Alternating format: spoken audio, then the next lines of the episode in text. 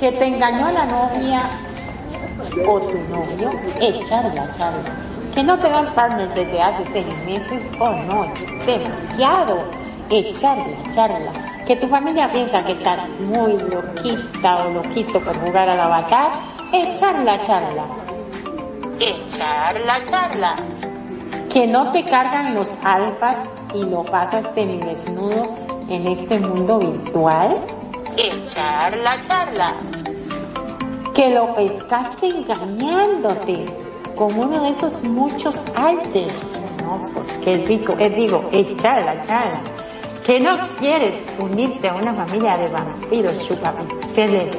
Oh no, vente a echar la charla que no te alcanzan los lindes para ese cuerpecito mesh, mm, a mí no me mires, echarla, echarla, que estás aburrida o aburrido, no sabes a qué club asistir para lucir ese cuerpazo.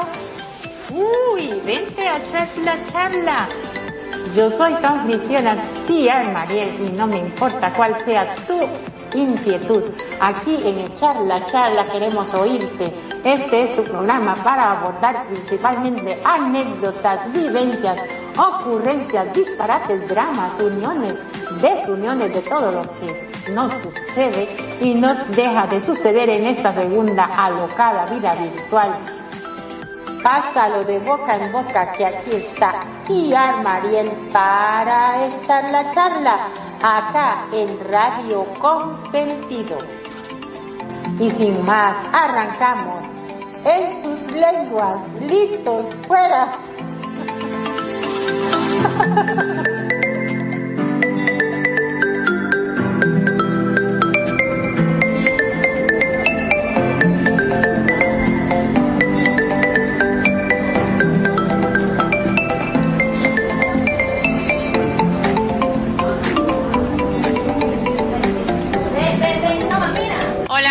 Audiencia de Radio Consentido, ¿cómo están?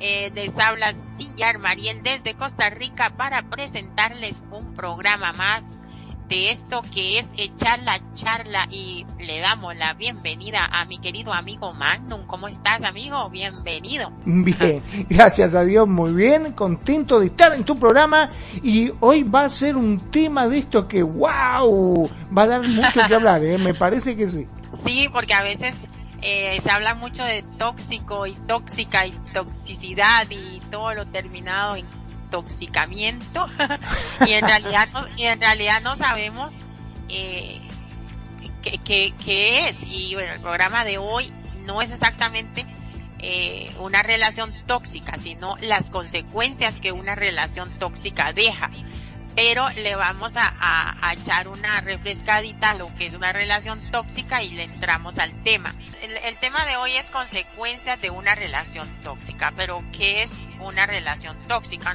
es como para refrescar, para entrar al, al contenido de lo que queremos exponer hoy en este programa, charla, charla, echándonos un cafecito. Una relación emocionalmente tóxica se da cuando una parte de la pareja adopta un comportamiento dominante y la otra parte no puede hacer nada para evitar ese dominio, debido a que se encuentra o, cree encontrarse en situaciones de inferioridad o subordinación. La parte que ejerce el abuso ha impuesto un clima hostil y de miedo en la relación que dificulta el poder expresar y convivir de forma saludable con la otra persona. Entonces, ahí es cuando está la relación y ya sabemos todo, agresión y etcétera. A veces este, son esas relaciones de que, por ejemplo, ¿no? La mujer se dedica a cuidar a los chicos, no trabaja. Y entonces el hombre, este, cuando llega de la casa le dice, no, no me gusta tu comida, o está esto, ¿por qué no limpiaste la casa como querés? Y la pobre mujer se aguanta todo porque dice, y si yo me separo, ¿qué voy a hacer con los chicos? No tengo trabajo, este, o sea que está en inferioridad en este caso de condiciones, ya que desgraciadamente él es el que el único que trabaja, pero no es porque ella no quiera trabajar, sino porque él no la deja, ¿no es cierto? Uno puede porque tiene los niños y no lo tiene con quien dejarlos, o sea, sí trabaja, pero no con un salario remunerado, remunerado, sino que no es pagada porque está haciendo el trabajo de la casa. ¿Entiendes? Claro, exactamente. Está encargándose los chicos y vaya que es un trabajo estar en la casa, Dios santo.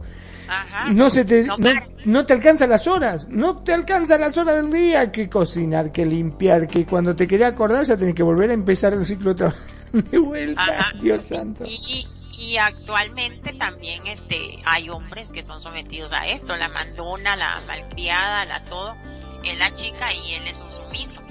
Pero es que no, no es solo en el hecho de que tenga que estar en la casa y eso, sino que cuando se va a discutir algo o se pone en la mesa algo para solucionar como pareja eh, y se termina en una discusión el que el, el tóxico o la tóxica la que grita eh, la que grita la que la que golpea la, la pared golpea la mesa y a veces uno no no se da cuenta en serio no se da cuenta uno de de que está en una relación tóxica Claro, porque por lo general siempre se trata de justificar a la otra persona, ¿no? Cuando sobre todo este uno está muy enamorado, dice, bueno, ya va a cambiar, este seguramente que tuvo un mal día en la oficina o en su trabajo y entonces viene, hay que tenerle paciencia y siempre se trata de Ah, con excusas tratar de, de mantener la paz y, y agachar la cabeza y para no molestarla sobre todo, ¿no es cierto? Para que no se enoje más, este, se agacha la cabeza y se hace lo que esta persona dice. Pero ¿qué pasa? Va transcurriendo el tiempo, las cosas no cambian, cada vez los gritos son más elevados y hasta que llega un momento que indudablemente tarde o temprano tiene que explotar. Sí. Eh, bueno, vamos a entrar a las características de una relación tóxica y entramos a las consecuencias. Eh, a falta de comunicación asertiva y empática. Humillar y ridiculizar a la otra persona, ya sea en público o en privado. Atacarla psicológicamente, atacar a su autoestima y a su humor. Perdón, gente, vamos a, a- a agregar a Nani. Hacemos un cortecito y tratamos de ver si la podemos agregar.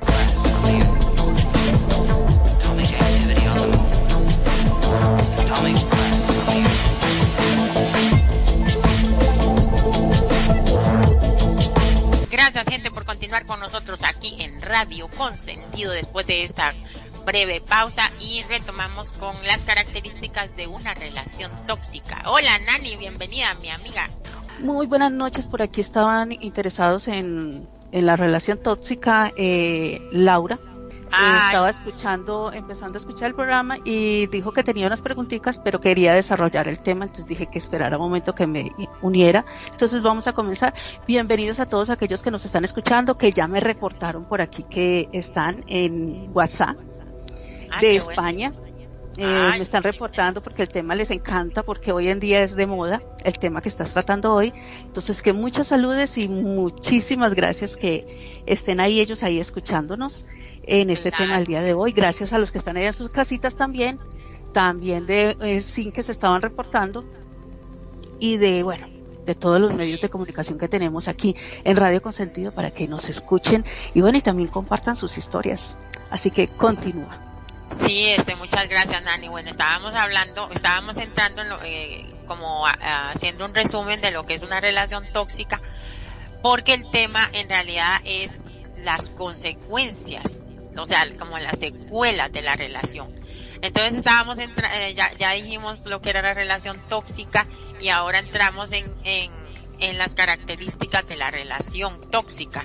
Y estábamos enumerando la falta de comunicación asertiva y empática, humillar y ridiculizar a la otra persona, ya sea en público o en privado, atacar psicológicamente, atacar a su, a su autoestima y a su, a su forma de ser, por ejemplo, estás loca, eres una histérica, nadie te va a aguantar como lo hago yo, y bla bla bla, o al revés, estás loco, eres un histérico, yo no te soporto, viejo cabrón, ¿entienden? Eso, eso es un ataque psicológico y también una eh, eh, violencia física, golpes, imponente, imponente físicamente para que la persona se sienta amenazada, violencia ambiental después de una discusión que rompe objetos de la casa o da un golpe a la mesa o, o a la pared mientras está en una discusión, lo que te decía Magno, y violencia sexual, obligar a ejercer prácticas a la pareja que no quiere, conductas celosos de celosas y de control sobre la persona, sobre la otra persona, preguntar constantemente ¿dónde estás? ¿con quién andas? va incluso a llegar a aislar a la pareja de, de su círculo social. O sea, todo esto son eh, características de una relación tóxica y a veces eh, estamos tan cegados, como decía Magno, que ni nos damos cuenta. Eh, no sé si quieres seguir con la participación Magno o darle palabra a Nani. No, no, no, para que desarrolle un poquitito Nani también, ya que la tenemos acá como invitada. Ajá.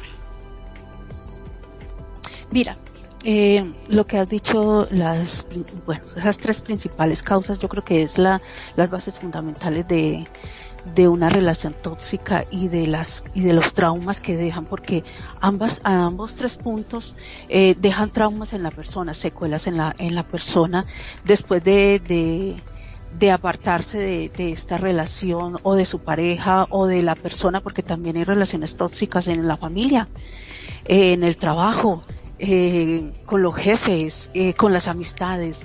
Entonces, y en pareja se muestra mucho más porque ya es un plano más, más íntimo. Y el maltrato psicológico y que la persona se reponga de eso, es una causa más, más fuerte. Yo creo que de todo, porque lo físico va, va, bueno, está bien. Los, los moretones pasan, los golpes pasan y ya aprende la persona a autocuidarse físicamente y a, y aliviar ese dolor de, de, de su cuerpo pero yo creo que el maltrato psicológico ese es el que demora muchísimo, muchísimo para poderlo, para poder transmutar, para poder llevarlo a otro nivel donde te sientas ya seguro contigo mismo y empiezas a tener esa confianza después de, de, vivir todos esos pasos, de vivir esos tres pasos fundamentales. Claro que los detalles y todo lo demás, cómo se desarrolla, es donde viene ya lo que es una, como decir así, una película una película que se ha desarrollado y que va a quedar eso ahí dándole vueltas y vueltas y tú repites la película en tu mente y en tu mente y en tu mente y ese trauma es fuerte.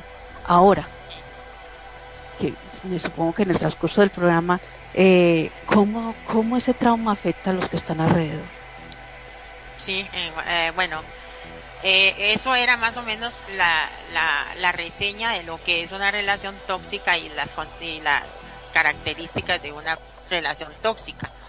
Y, y ahora vamos a entrar a lo que son las consecuencias y, eh, o las secuelas de una relación tóxica, que es lo que se trata el programa, lo, lo que pasa posteriormente a tener, a, haber logrado con éxito haber roto o, o, separar esa relación, o sea, que es muy difícil, la gente, bueno, a veces estamos en una relación tóxica y ni nos damos cuenta, porque ahí, ahí nos quedamos y nos quedamos por miedo o por lo que sea, ya eso se ha hablado mucho.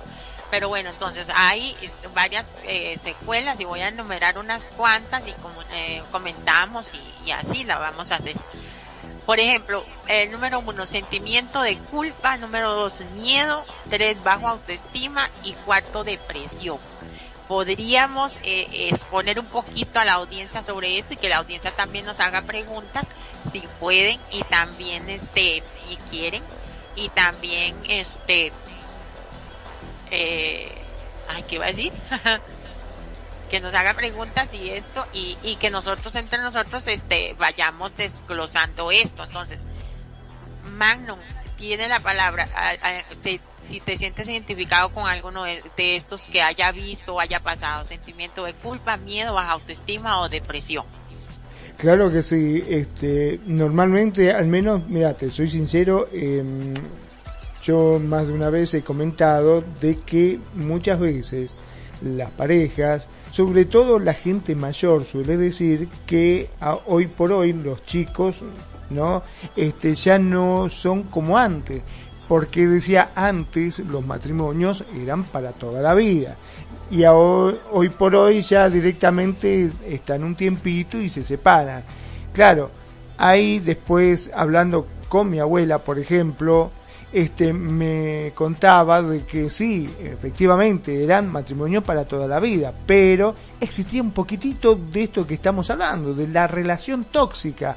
¿Por qué? Porque lamentablemente las mujeres estaban expuestas a lo que el hombre decía. O sea, venía el hombre y le decía, hoy tenés que cocinar, tenés que hacer esto, tenés que hacer el otro, tenés que tener sexo. Y ellas tenían que agachar la cabeza y decir que sí. Igual con decir lo contrario, porque hasta la pajaban, también le pegaban, ¿no? Y tenían que estar siempre sometidas a lo que el hombre decía.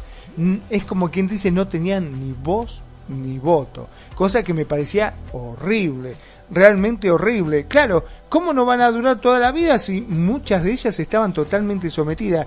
¿Y sabes cuál es lo más raro de todo esto? Que muchas veces, eh, o sea, mi abuela me comentaba de que ellos iban a los padres y le decían, che, ma, o mirá, papá, vos sabés que mi pareja me pega, ay, vos también sos terrible, seguro que algo le habrás hecho, porque no estás cumpliendo tu rol de mujer, vos tenés que ser su esposa y como su esposa tenés que cumplirle, seguramente que, o sea, en vez de apoyarla, se les iba la familia en contra, entonces no tenían apoyo por ningún lado y tenía que agachar la cabeza y seguir soportando ese sometimiento terminaban obviamente con baja estima total, este, totalmente depresivas y por sobre todo em, se sentían totalmente eh, inútiles porque el marido no la dejaba trabajar, no la lo único que tenía que, que, hacer ella era su rol de ama de casa, eh, cuidar a los chicos y hacer la comida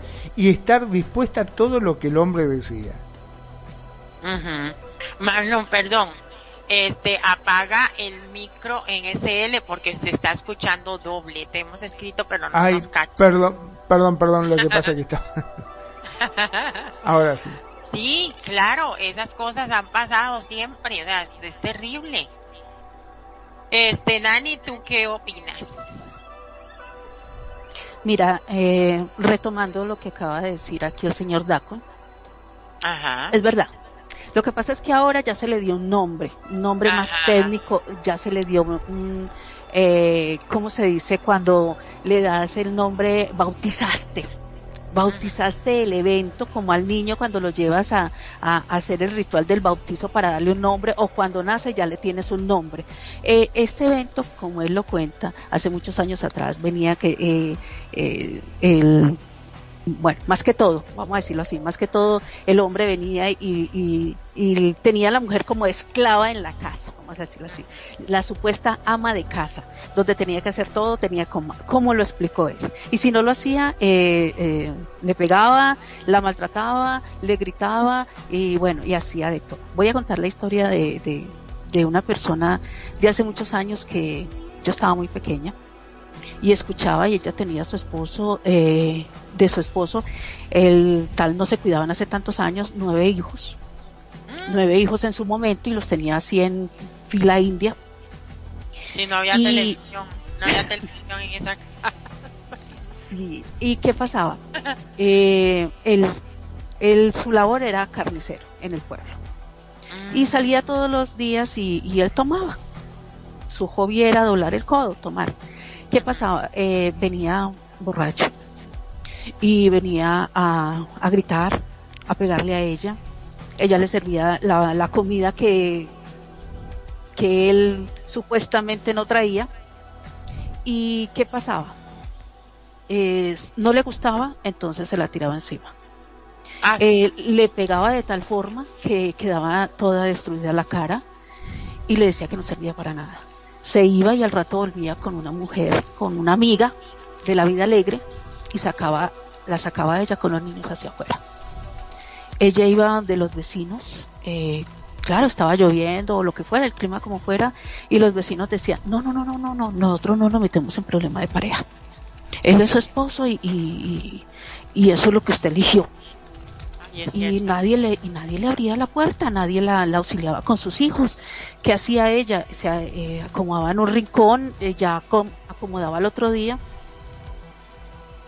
acomodaba el otro día en, eh, como una, una chocita que él no se diera cuenta porque si no iba y se la destruía. Y allá cuando pasaba esto ya no podía hacer nada con sus hijos porque, bueno, maltrato también para ellos. El más grandecito salía en defensa de la mamá y también le pegaba. Y, entonces acondicionaba ese, ese ranchito por allá donde estaban las gallinas que decía ella y se metía con ellos allá. No podía hacer nada. Y al otro día vaya diga algo y tenía que cubrirse la cara para que nadie, porque neto se usaban mantos, como los que llevan a la iglesia, para cubrirse la cara de los golpes que le daban. Nadie podía decir nada. Y muchos pasaban esa situación. Entonces era un maltrato y una relación tóxica, totalmente. ¿Y qué pasó? Eh, hasta que llegó el momento de que ya tomó a sus hijos y se fue, se fue. Eh, la buscaron y todo, bueno, X, todo el proceso que toca, porque cuando un, un hombre es posesivo, cuando es, mm, digamos que tiene esa enfermedad de que esto es mío y me pertenece y no importa, lo puedo tratar como me dé la gana. Entonces, eh, buscaba por todos los lados y bueno, X. Es otra historia también que viene ya. Pero entonces, imagínate, esa es una relación tóxica donde ya eran golpes, donde era maltrato psicológico, verbal, psicológico, ya ella temía y ya ella era temblando cuando llegaba. Imagínate en esos años, y te estoy hablando de hace muchos años atrás. En esos años era lo que hoy en día se vive, pero hoy en día ya no se vive con la magnitud de que de que eh, los golpes son tan fuertes, o puede que sí, porque no vamos, yo puedo decir que no, que sí, porque todo es relativo. Hoy en día hasta saben dónde pegarle para que no se vea el moretón tanto en la cara. Ah, Entonces hoy en día tienen la estrategia, saben cómo hacer sus cosas para poder ocultar, mientras que antes si reventaban no importaba que se dieran cuenta. La cuestión de antes era, se portó mal, está haciendo algo que el marido no le gusta. Hoy en día es, tienen la estrategia. Entonces mira, ya lo bautizaron. Hace años se vivía eso y es alguien que, que conocí muy cercana, muy cercano que, que vivía eso y conocí, conocí esa parte. Ahora hoy en día ya es relación tóxica, ya la bautizaron así. Antes era como se le decía antes. Eh, La mujer sometida que no sabía hacer las cosas. La sumisa. La sumisa. La esclava de la casa, no. Perdón, la señora de la casa. Porque así se le decía. Ella es la señora de la casa donde tenía que cumplir todo y quedarse callada. Bueno o malo lo que le pasara, quedarse callada porque el título era la señora de la casa. Entonces, Sí, es así. Eso es lo que ve hoy en día y el- entonces ya hoy en día lo llamamos como, lo bautizamos como Tóxica. relación tóxica. Pero es que le estaba hablando yo con Magnum ahora al principio, este, que ya ahora no es solo la mujer, ahora hay hombres que son sometidos también por las chicas. Claro. Está Sí. terrible, esto está terrible. Pero bueno, retomando a lo que son las consecuencias, cuando ya se logra romper con, con esa relación que usted explicaba, este, que es muy difícil romper con eso, deja, queda un sentimiento de culpa, también queda miedo, quedamos con el autoestima, con el amor propio por el piso y caemos en una gran depresión, también eh, nos, se nos ocurre ir a- aislándonos socialmente. ¿Por qué? Porque nos da vergüenza. Es increíble esta, esta consecuencia de una relación tóxica. O sea, quedamos con una autoestima tan baja, tan baja, que nos da vergüenza que la gente nos vea porque parece como que nosotros hemos pecado. y en realidad no hemos hecho nada. A veces, a veces la persona más, la, la que es maltratada, sea hombre o sea chica, este, y queda con la autoestima tan baja y, y no ha hecho tal vez nada, porque lo que, el que lo ha hecho la otra, la otra parte de la pareja, y a nosotros es los que nos da vergüenza, ay qué vergüenza que me vean, ay qué vergüenza que se den cuenta que, que Pero nos mira, te voy a decir algo, te voy a decir algo, algo que, que la parte, la parte, porque hoy estuve, te voy a decir que hoy estuve leyendo el tema, Ujú, qué bueno. eh, estuve sondeando varias páginas y, y varios documentales porque este tema me gusta y estuve hablándolo hace poco en, en una reunión. Bueno, Sí, con sí, ciertas bueno. chicas, con ciertas chicas que hay veces necesitan. No soy la más experta, también he vivido relación tóxica. Uy, sí, todo, yo creo. Sí, casi todo el mundo pasamos Casi por todo eso. el mundo pasamos Es por más, hasta las relaciones más perfectas también tienen Ah. esa parte de, de, de tóxico. Lo que pasa es que antes uno lo escondía, pero ya, ya ahora ya no tanto, ¿entiendes? Ya es más público. ya, es más público y ya, ya es como cuando te sientas a, tomarte una gaseosa. De, decir las cosas más tranquilas y sin, y sin tanto tabú. Pero entonces te voy a decir algo que, que, que, que estuve, sí, estuve mirando a nivel, estamos hablando a nivel de, de, de, la sociedad, de quienes nos rodean y de cómo se ven las cosas, ¿sí? Pero voy a decirlo más de parte como persona. como persona. La persona empieza a sufrir depresión. Como vivencia. Sí, es una, es una empieza claro. a tener insomnio. Empieza, como dijiste ahora, a aislarse. Empieza a culparse. Empieza a tener el eh, lo de víctima. Lo de víctima porque dice, es mi culpa, fue que no lo hice bien, es que yo tenía que haberlo hecho, me explicó cómo tenía que hacerlo y no lo hice, y por eso es que me castigan, porque me merezco el castigo. Entonces, es como el castigo de papá y mamá cuando tú no hacías las cosas bien. Entonces, al final, tú, en la pareja tóxica, el que domina y el que, el que quiere eh, totalmente controlar la situación, se vuelve como un papá porque ya no pasa a ser una pareja, porque ya le temes, ya le temes, ya, ya temes por tu vida y por los que están a tu alrededor, pero tiemblas de miedo, ya no comes. Es más, hasta tu metabolismo de alimentación se descontrola. Es verdad, eh, la persona cambia totalmente. Se bloquea totalmente en pensamiento. Ya no sabes si lo que pensó era bueno o era malo o solamente está equivocado tiene pensamientos de no querer vivir más. No querer vivir más porque soy tan miserable, soy tan poca cosa que no merezco seguir viviendo para no atormentar a los demás. El amor propio se va al carajo. Y, y, dice, y uno dice, ay, no quiero otra relación porque no quiero lastimar a nadie. Exactamente. Pero mira, hay otra parte también que yo digo, cuando hay una relación tóxica, es de parte y parte. Claro. Cuando se genera una relación tóxica es porque las dos personas tienen ciertos problemas que no se miraron y no se moldearon o no captaste en el momento.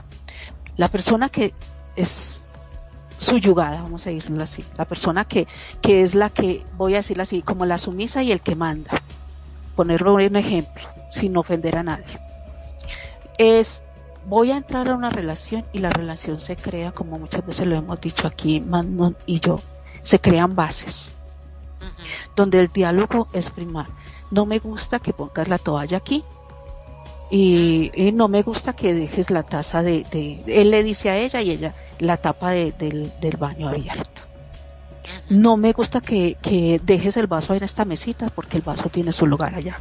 No me gusta, o sea, entonces dice, bueno, sé que no le gusta y sabe que no me gusta, entonces vamos a poner de nuestra parte para que las cosas funcionen. ¿Vale? Pero ¿qué pasa?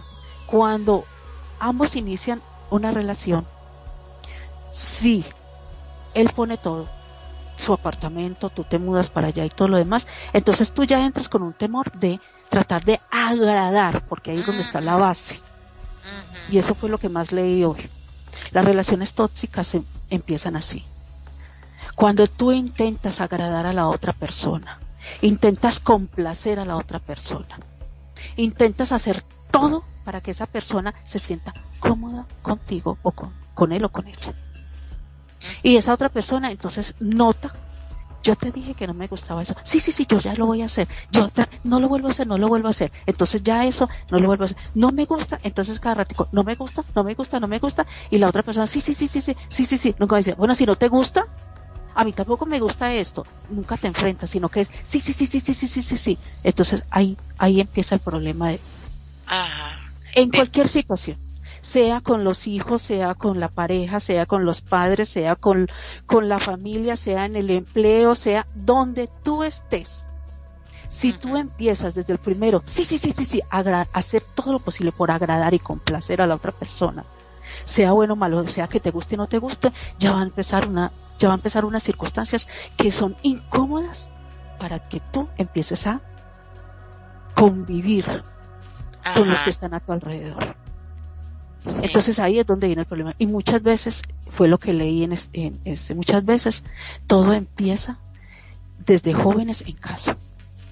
Porque todo empieza, el ejemplo empieza por casa, dice el dicho. Y hay veces en la casa veías ese dominio de papá sobre mamá o mamá sobre papá. O veías que hasta el mismo hermano, el hijo mayor o el hijo preferido dominaba a papá y mamá. Entonces se empieza a ver, ahí siempre hay puntos de quiebres. Y eso se empieza a reflejar ya en una relación, en tu edad más adulta empieza a, a reflejarse eso. El subconsciente empieza a traer estas cositas y no me gusta y no me gusta y no me gusta, entonces te impones. Mira qué es lo, de importante, de siempre tratar de definir eso, porque vamos a hablar del entorno social, vamos a hablar de que los demás nos pueden, eh, ¿cómo se dice?, señalar, nos pueden decir, eh, ay, qué tonto eres, ¿por qué te dejaste?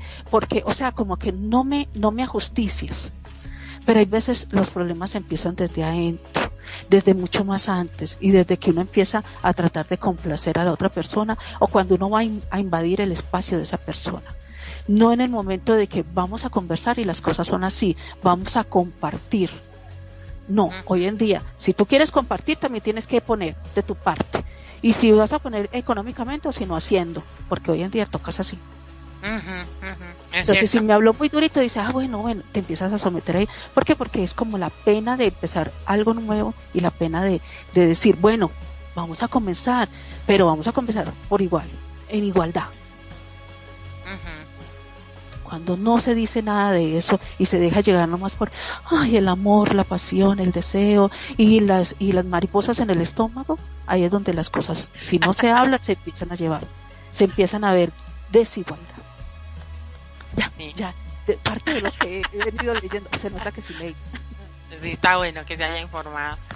Sí, lo que pasa también eh, cuando, es que en esto de las consecuencias, lo que pasa también, eh, bueno, que yo te, retocaba bien es eso de que qué vergüenza ante la sociedad de que me dejó, lo dejé o no, no resultó o algo. Yo, yo, me acuerdo que yo, ah, bueno, anécdota así como personal, cuando mi expareja me, me dio vuelta, ahora me río, antes, antes lloré mucho y me costó, bueno, y tuve que superarlo.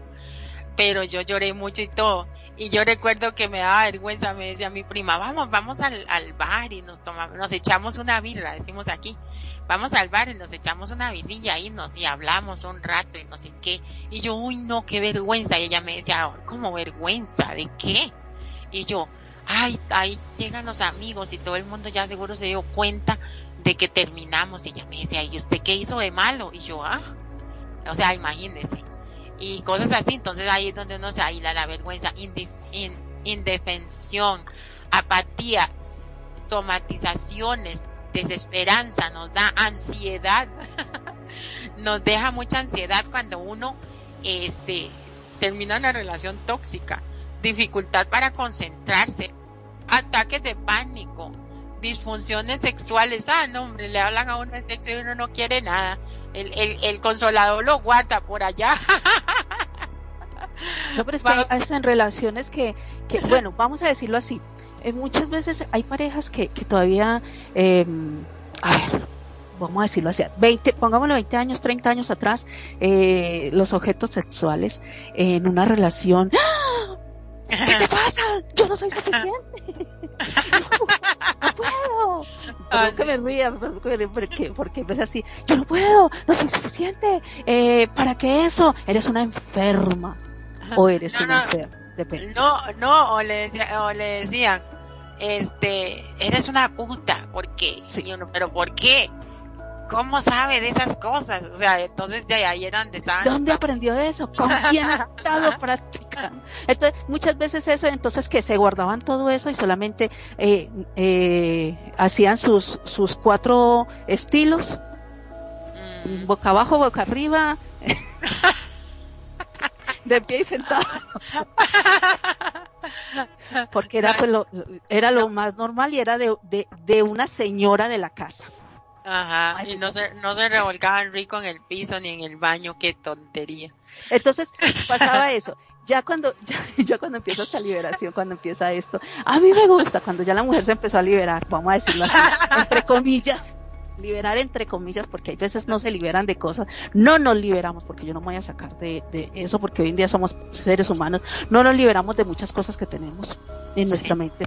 Entonces, ¿qué pasa? Ya hoy en día dice, no, es que a mí no me, voy a decirlo así, voy a decirlo así, es que a mí me gusta el delicioso y también me gusta por ambos lados. ¡Oh! Ay, muchos dicen maravilloso, otros dicen, ¿qué te pasa? ¿Qué te pasa? ¿Acaso soy un animal? ¿Acaso soy una puta? Como dijiste, ¿acaso tal cosa?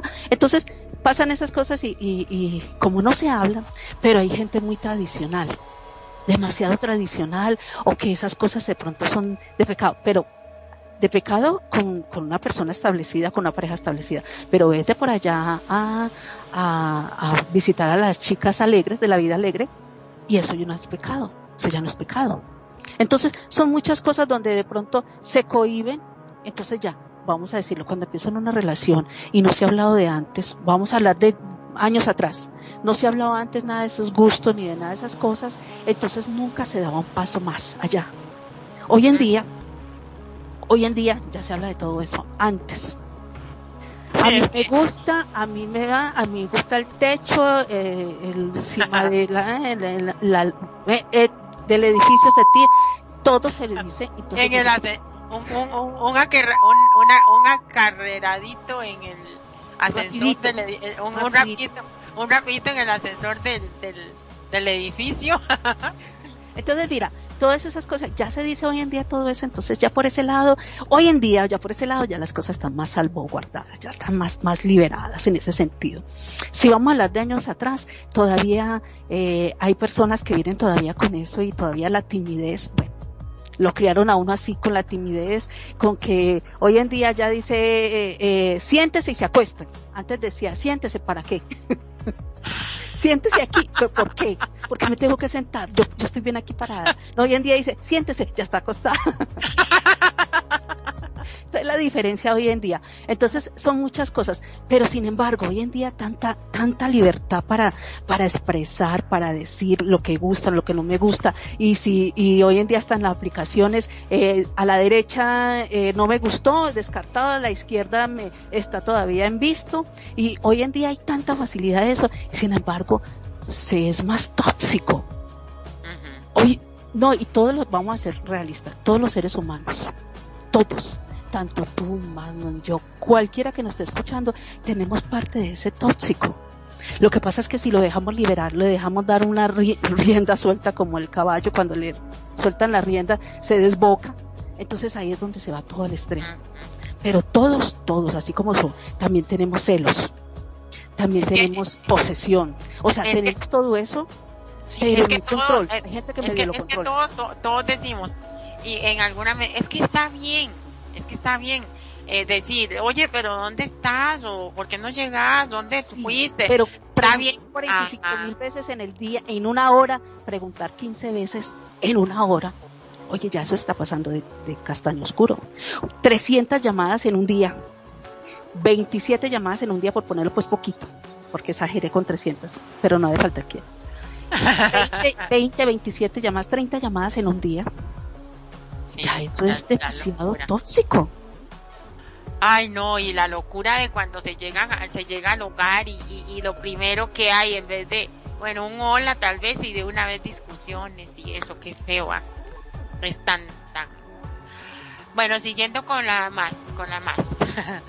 Desorden de tipo obsesivo compulsivo, abuso de sustancias como drogas, alcohol, el alcohol, el tabaco y todo eso se, se convierte, se mete en el hogar tóxico eh, o en la relación tóxica si son de novios, porque ya ahí es como buscando un escape, ¿no?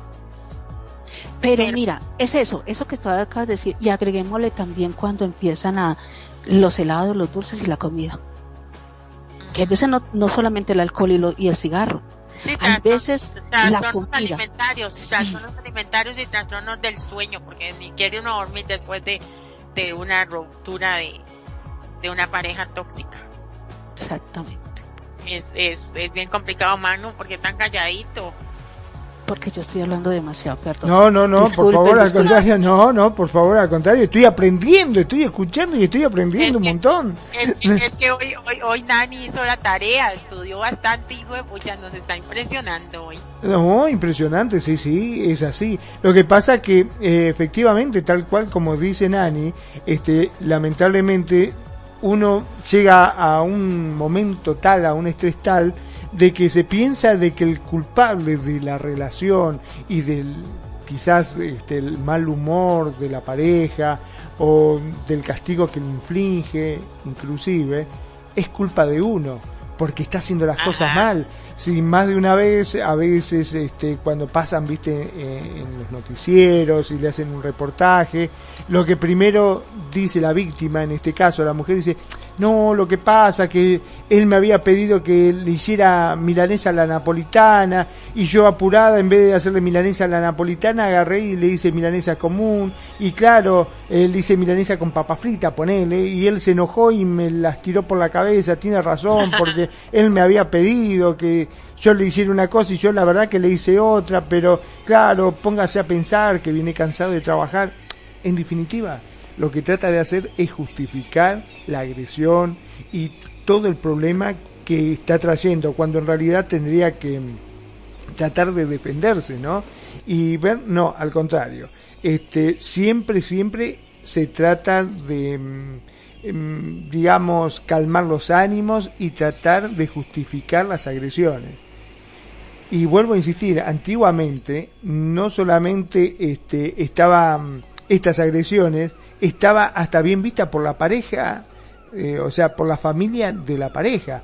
Es decir, que las maltrataban y cuando iba a quejarse a su propia familia, en vez de apoyar, encontrar un consuelo, encontrar un apoyo, con ah, que te hizo esto, ahora vas a ver. No, que hace un palo, vas a ver cómo te lo dejo.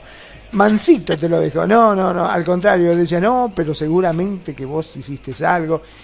Y vos sabés que estoy notando también como lo dijo Nani en su momento, que también hasta los chicos, vos sabés que conozco matrimonios que los chicos, hablando mal y pronto, lo tienen muerto de miedo al padre y a la madre.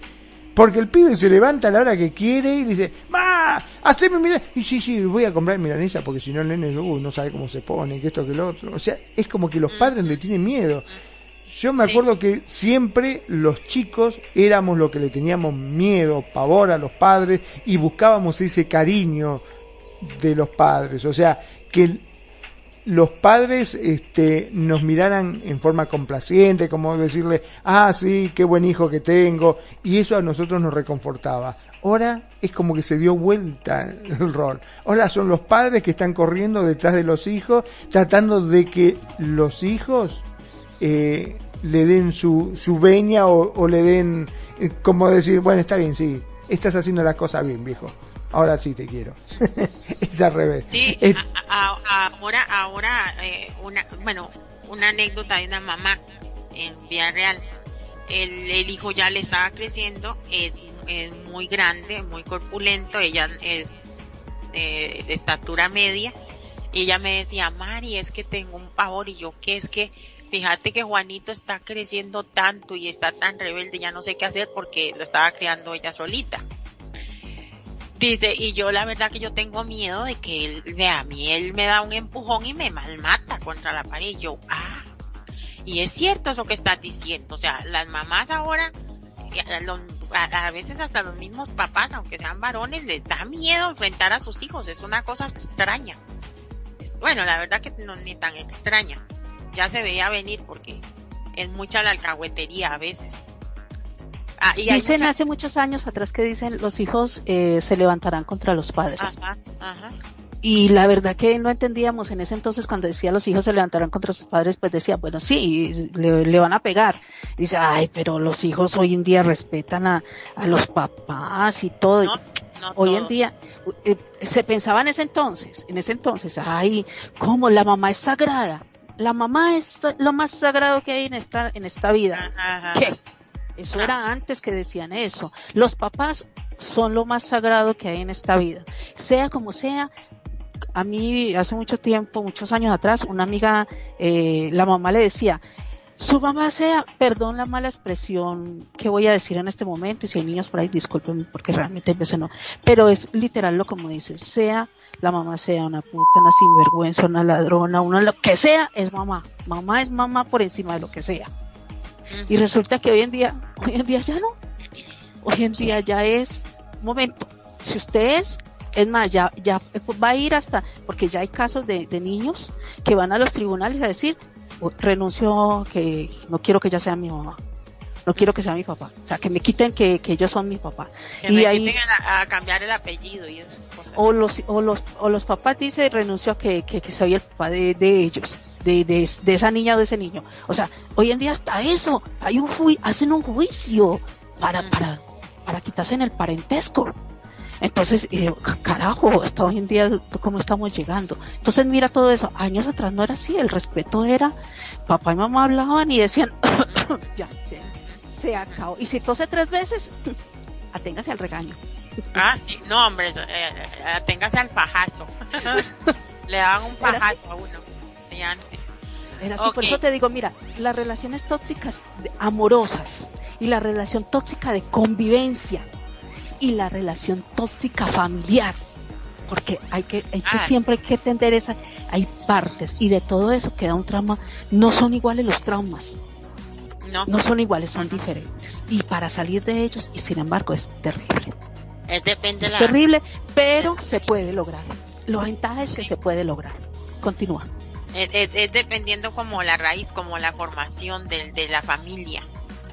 Eh, es, es, bien complicado, pero aquí fue pucha, qué difícil, pero como ay, yo, yo siempre dije, yo, yo no sirvo para tener hijos, no, no, no, no, no es un buen negocio para mí. y me, y me decía un amigo, pero es que no son un negocio, yo, ay, ni siquiera eso, y se me moría de risa. Es que no, yo no, yo no podría con los hijos, no. Ok, se puede tener traumas después de una relación tóxica. Acuerden que estamos hablando después de una relación tóxica haber estado en una relación tóxica puede suponer un trauma para la persona. Las posibles las violencias vividas en la relación pueden generar dudas sobre la propia capacidad en muchos ámbitos de su vida. Nos podemos encontrar con situaciones como autoestima dañada, eh, secuestro emocional, indefensión aprendida y vamos a desarrollar la autoestima dañada. Vamos a hablar de esto un ratito para, porque sí deja muy feo. La, las personas eh, cuando hemos tenido una relación así y, nos quedamos con una autoestima por el piso, sentimos que, sentimos que no valemos, pero nada. ¿Qué, cosa más fea es eso? A uno siente que, que nunca más va a volver a encontrar una pareja o que nunca más va a tener una vida tranquila en su propia casa o en el trabajo y, y todo eso que veníamos estudiando anteriormente, los pasos, la vergüenza, el miedo, eh, todas esas dificultades y nos quedamos pero por el piso, nos vemos feos al espejo, feas, eh, que eh, horrible, horrible. Magnum, dime vos, ¿alguna vez te has sentido así? ¿Qué te puedo decir? No, no, por suerte no, no, por suerte no. No, gracias a Dios no, pero vos sabés que yo tenía, este, en mi época de estudiante, había una compañera que era de Pisces también, y vos podés creer que los padres le tenían pavor, le tenían pavor. ¿Cómo será que los padres me llamaban a mí para que yo la vaya a calmar? Tal cual, así como te lo oh. digo. Le tenían miedo, le tenían miedo. Me llamaban, me decían, este, Fabián, ¿puede venir, por favor, este, a tratar de calmarla? Porque mi hija está insoportable, ya, no sé, está en su cuarto tirando todo, por favor. ¿Yo qué tengo que ver? Yo soy compañero de colegio, le decía nomás. ¿Era compañero, tuyo? Claro, no, no, no era nada, no era ni novia ni nada, ¿eh? yo no, nunca nada, nada, nada, solamente éramos compañeros y no, habíamos hecho amigos, pero nada más que ahí, nunca tuve ninguna relación más que no sea de amistad. Y nada, yo tenía que ir y bueno, debe ser por mi altura, porque como soy un tipo alto y ella era más chiquita, me veí como que se asustó y se quedaba. Y tenía que ir yo a, decirle, che, dejate de joder, ¿cómo puede ser que tengas eh, acorralado a tu papá y a tu mamá que te tengan miedo? Le digo, ¿dónde se ha visto eso? no puede ser, le digo, dejate de joder, ya este, vas para la mujer, ¿qué, qué clase de, el día de mañana que tengas un novio, que, que te cases o lo que sea, ¿quién te va a soportar así? Dejate de embromar, le decía. Sí, no, lo que pasa que, claro, este no podía ser, pero ¿a vos te parece que los padres tenían que llamar a uno porque le tenían miedo de verdad? Le revoleaba con lo que tenía en la pieza, se lo tiraba por la cabeza al papá, la mamá, el que sea. Ahí es donde yo digo, ¿para qué se ponen a tener hijos? Si no tienen la capacidad de ser padres, o sea, eh, no, no van a saber lidiar con eso, o sea, mejor se hubieran puesto un condoncito. Yo así lo Bueno, ojo, eh, te digo que no tenía hermanos, eh, no tenía hermanos, era ella sola, era la Ah, hija única, era hija única. porque- Y vivía en la casa, te digo, vivía en la casa el papá, la mamá y la abuela. Y ella, Ah, obviamente, ¿no? Dios, Dios guarde tuviera más hijos, porque seguro los agarran y los ahorcan a cada uno de ellos, porque con esos papás tan flojos, tan, tan incapaces de, de, de, de poner mano dura y educar, porque es que ahí los culpables en esos casos son los papás, el núcleo famili- familiar. ¿Por qué? Porque no educan al hijo, al hijo malcriado, por lo menos mientras que lo sea menor de edad lo pueda corregir. Ay, que, que no les pueden pegar ahora y que no sé qué, o sea, no, no necesariamente tienen que agredirlo, pero sí pueden poner reglas y ya, y si no respeta, pues va para afuera. Y si no quiere respetarnos, y lo meten al patronato o algo así, aunque yo sé que es tan doloroso para un padre, a mí me, a mí no me, a mí, ¿cómo les explico, gente querida? A mí no me pesa la lengua porque no tengo un hijo. Usted que lo tiene y si está pasando por esa situación, quisiera ponerme por un momento en sus zapatos porque es bien difícil. Pero tienen que poner mano fuerte porque y si no van a terminar colgados de una soga ahí por los hijos, o sea, no, no está bien. Y si no pueden solitos, pues buscar ayuda, pero no, no permitir que esas cosas sucedan en, en, en las vidas de sus hogares. Entonces la autoestima es algo muy importante que, que nosotros perdemos después de una, de una relación tóxica. ¿En qué, en, qué crees vos, Nani, que afecte eh, o, o, o en, a ver la pregunta, ¿cómo crees vos que, que es una autoestima dañada después de una relación tóxica? ¿Cómo, cómo la, la, la describís? ¿Cómo la manifestás? Para que los oyentes... Estuve escuchando esta semana a dos chicas. Pues les digo que este tema me encantó el título porque en estos días me tocó eh, este fin de semana hablar con un grupo de, de personas que Qué bonito, Nani, qué bonito eso que que estaban saliendo de están están salieron de una relación y bueno nos reunimos empezaron a hablar y empezaron a decir bueno entre risas y todo risas y llantos se, se habló de mucho. Y mira lo que dice la autoestima dañada. Ellas ahora en este momento dicen eh, sabes qué ahora lo que venga lo que sea estoy libre. O sea ya no tengo esa persona que me que me está Ay, sí, sí, que me está ahogando. Sí. eh, acomodar la vida como te llegue. O sea, están ahora, eh, vamos a hacer un asado, eso, comamos asado, y, ah, que la carne está un poquito, no importa. O sea, ya no es la calidad como antes. A mí me encanta un pedazo de carne asada caliente, que ese olor, no, no, no, ah, no, yo me la como como sea. O sea, se vuelven conformistas. Eh, les gusta quedarse en un sitio seguro, donde se sientan seguras, donde no sientan que, que va a llegar alguien a, a, a gritar, a, a, intimidarlas y a, y, a, y a pasar por el proceso que venían, de, acoso, de, de, sentirse en- acorraladas.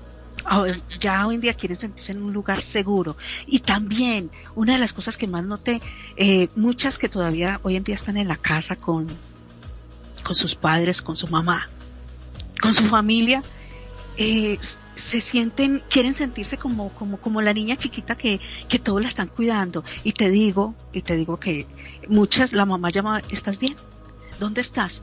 No, no vayas a caer y, no vas a permitir que el ti, que este tipo vuelva nuevamente. No, mamá, yo estoy bien, yo estoy bien. O sea, se sienten, dice, me siento como, como cuando, eh, voy a decirlo así, como cuando perdí un examen y, me fue terrible, yo necesitaba ganar ese examen y llegaba a la casa como con ese dolor y ese taco de, de que no podía ganar ese examen y, y, y llegaba mi mamá y decía, tranquila, todavía tienes muchos, muchos más exámenes por delante para recuperar ese. Entonces me decía, ah, bueno, si mi mamá me dijo eso, si eso va a pasar y voy a estudiar por el agua, entonces se daba como esa fuerza, pero otra persona le daba esa fuerza. Ella, y ahora una de las chicas dice, mi mamá me llama y yo me siento ya como que le importo a alguien. Y con, con lágrimas en su cara, me dijo, le importo a alguien. Porque la relación que estaba no le importaba, solamente necesitaba que yo hiciera, hiciera, hiciera, hiciera y todo lo que hacía estaba mal. Se siente apoyada. Y ahora le importo a alguien si me duele, si como, si duermo y si estoy bien y si estoy respirando bien. Ahora le importo a alguien. Entonces cuando tú tienes la, autoestima dañada, eh, todas estas cosas empiezan a rodar a tu alrededor a dar vuelta a tu alrededor. Y estás buscando un sitio seguro, estás buscando quien te cuide, quien sea tu escudo, porque tú no eres todavía capaz de salir y sacar, como decimos en, en tiempo de guerra, sacar el pecho adelante y decir, resisto todos los golpes que vengan porque yo soy capaz. No, no, cuando quedas con esa autoestima tan dañada, necesitas un escudo, que tu familia, que tus seres queridos, que tus amigos, que, que, que alguien diga, yo te defiendo, y buscas ese lugar seguro en ese rinconcito donde ese escudo va a estar allá. Entonces ahí es donde entra. Ahí es donde entra que a la, a la final, al final, cuando ese escudo diga, ya es hora de que tú respires por sí sola, sientes que el mundo se te va a acabar. Entonces es como otra vez dar un paso y empezar a caminar nuevamente solo. Es un trabajo duro. Entonces cuando tienes la autoestima dañada pasa eso. Pasa normalmente eso. Y lo sentí y lo vi cuando el conformismo, cuando el acomodarse de que la vida, como venga ya, ya como venga, no me importa, porque es que yo no valgo mucho. Yo no valgo mucho, porque fue tanto el maltrato psicológico que tú no sirves para nada, no sabes hacer nada, y dice, yo no valgo mucho, yo no soy capaz de hacer eso, y lo que yo sé capaz, lo que yo sé hacer, no lo hago bien. Entonces empieza como a menospreciar esa capacidad que tiene, ya no se siente capaz de realizar nada bien.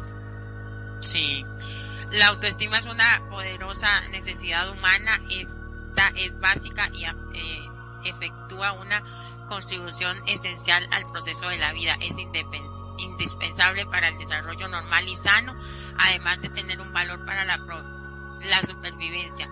No, no tener una autoestima positiva puede disminuir nuestra resistencia a hacer frente a las adversidades de la vida en una relación tóxica. Es de las primeras cosas que se, que se pierden, que se dañan. Imagínense ¿Qué, qué nos dices, Magnum? Usted que tiene ese talentazo ahí para...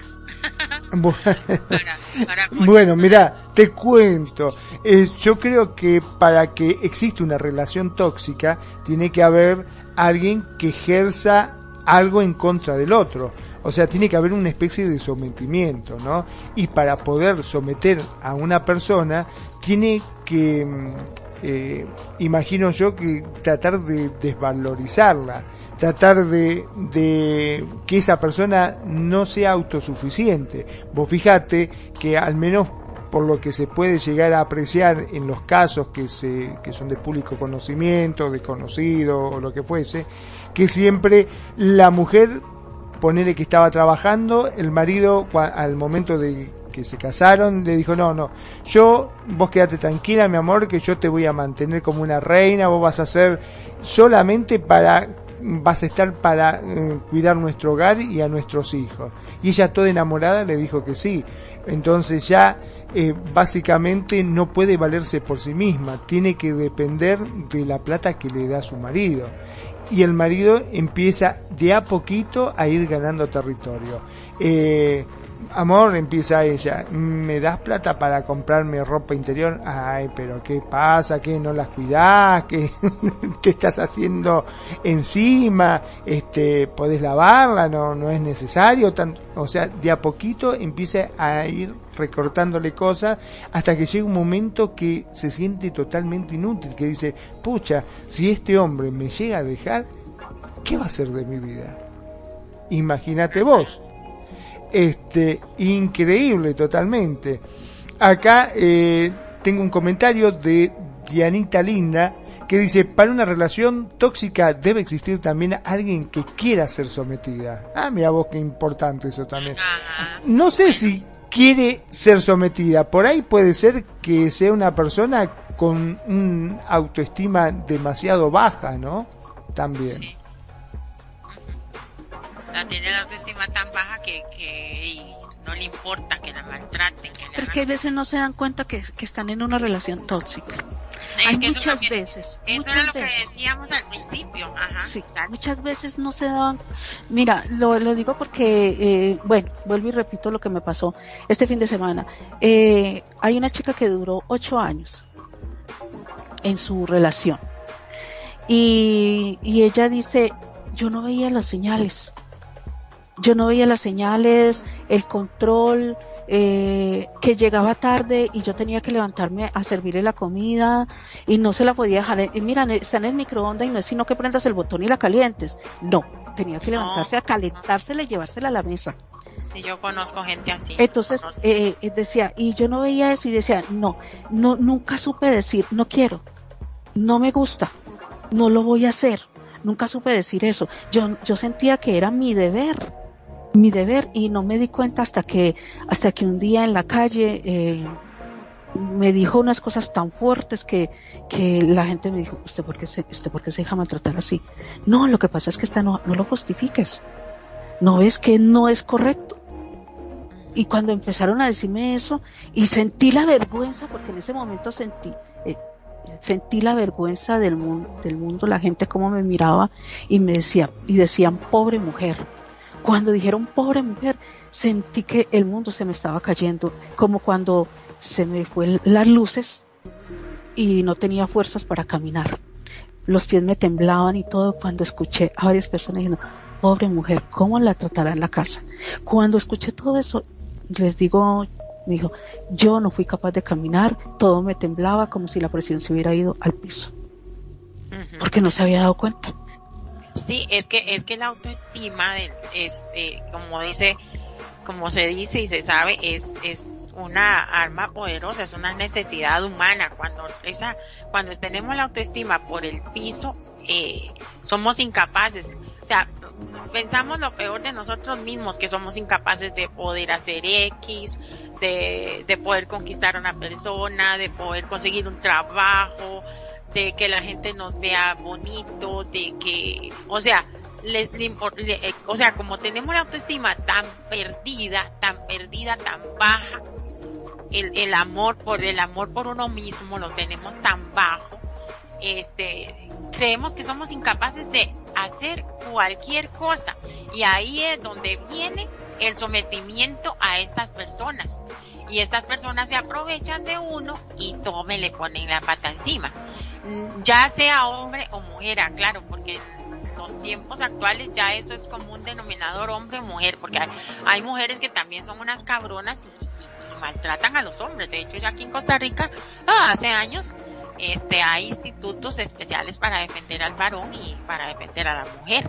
Ya, ya no es solo como antes, pero es una gran base esto de, la autoestima, o sea, del amor propio, saber eh, eh, identificar y si uno se siente con, con la autoestima baja, perdida o, un poco inseguro, pues trabajar en esto, ¿no?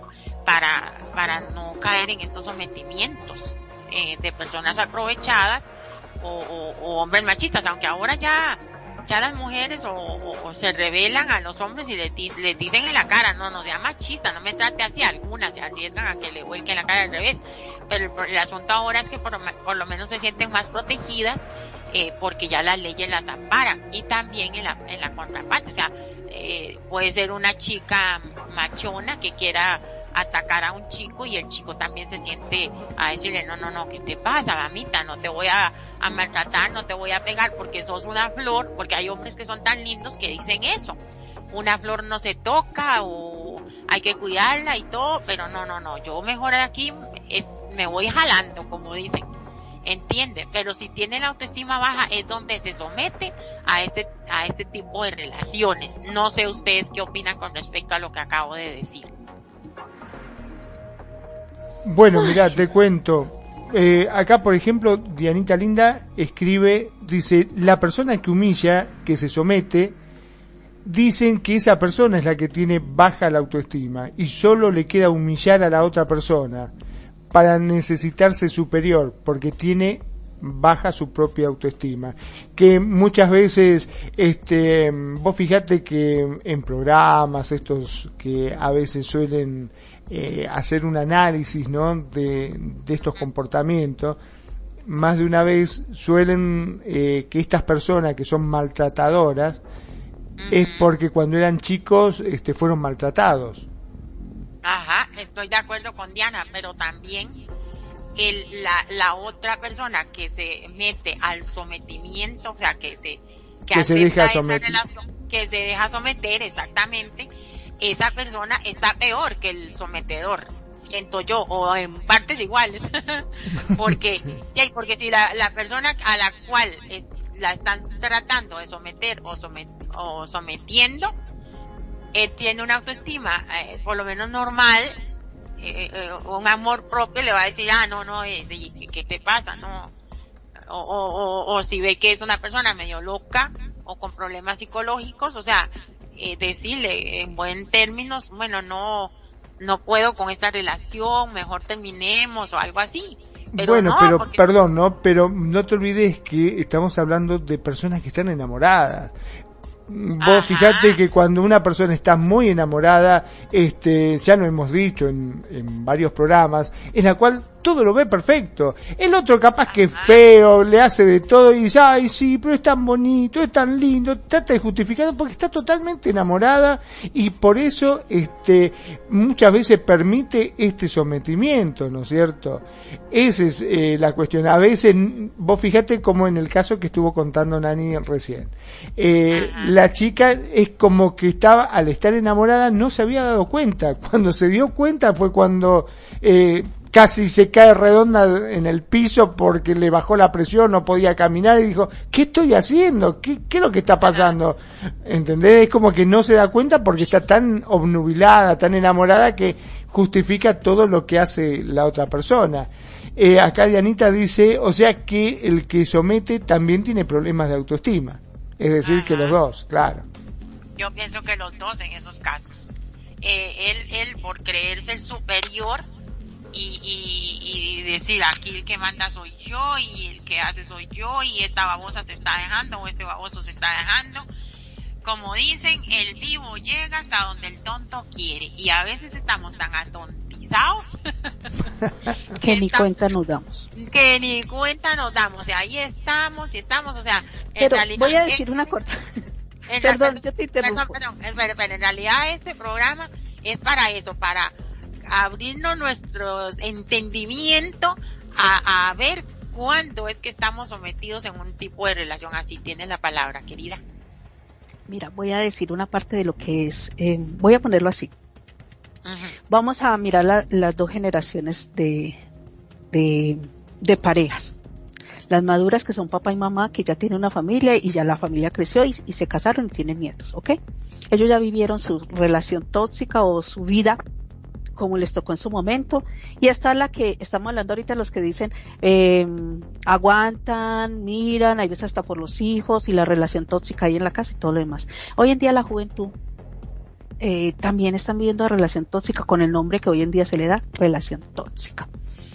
Y hay unos que quieren a su pareja que sea tóxica necesitan que su pareja sea tóxica. No me llama, no me escribe, no me importo, no me interesa. No, yo quiero una tóxica en mi vida. No, no me maltrata. Yo quiero una tóxica. Es que se escucha. Yo les digo, yo les digo que aquí hay un colegio a dos cuadras de mi casa y pasan los chicos porque aquí hay un negocio de empanadas, empanadas, pues se paran ahí y dicen, ay, ¿y qué? ¿Cómo te está yendo con, con, bueno, con la chica? Y diciendo, me encanta esa tóxica. yo, señor, ¿qué? Me encanta, eh, me, me, acosa, me llama y yo me río, y yo me río, me encanta, disfruto cuando me hace esto. Y yo, ¿está enfermo? ¿Tiene un problema? ¿Tiene un de atención. Ni, le corto unos segunditos para decirte esto. Hay hombres o hay, o hay, hay, hay personas para no identificar, bueno, es que el que vi, el caso que vi fue de un chico, pero bueno, hay personas que les encanta, por ejemplo, aquí en el juego donde sea, que los estén correteando por todo con Live y, y qué está haciendo y dónde está y pero dame el mapa y pero dónde está y que estás con otro, estás con otro y no sé qué y qué es lo que les gusta. Eso tienen el autoestima, siento yo que tienen el autoestima tan tan baja, o sea, el, amor por ellos mismos es tan tan bajo que, que eso los hace sentirse amados, Nani. Es carente, eso se llama carencia de atención, de amor, de, afecto, de atención. ya la, autoestima está en, ya es carencia. Ya no es que dice, no, nadie me va a querer, no, yo no, no, no, la autoestima te lleva a sentirte que no vales para nada, no este necesita que, bueno, también autoestima, que lo valoren diez veces más. Es más, le voy a decir a Mando, vuélvete tóxico. Necesito un tóxico en mi vida. y sí, o sea, y yo, bueno, yo no quiero ponerme ejemplo, pero en esto, en realidad yo no soy perseguidora, ni hola, ni cómo estás, ni, ay, estoy acá, yo no soy así. Y, y entonces, ¿qué pasa? Que me reclaman.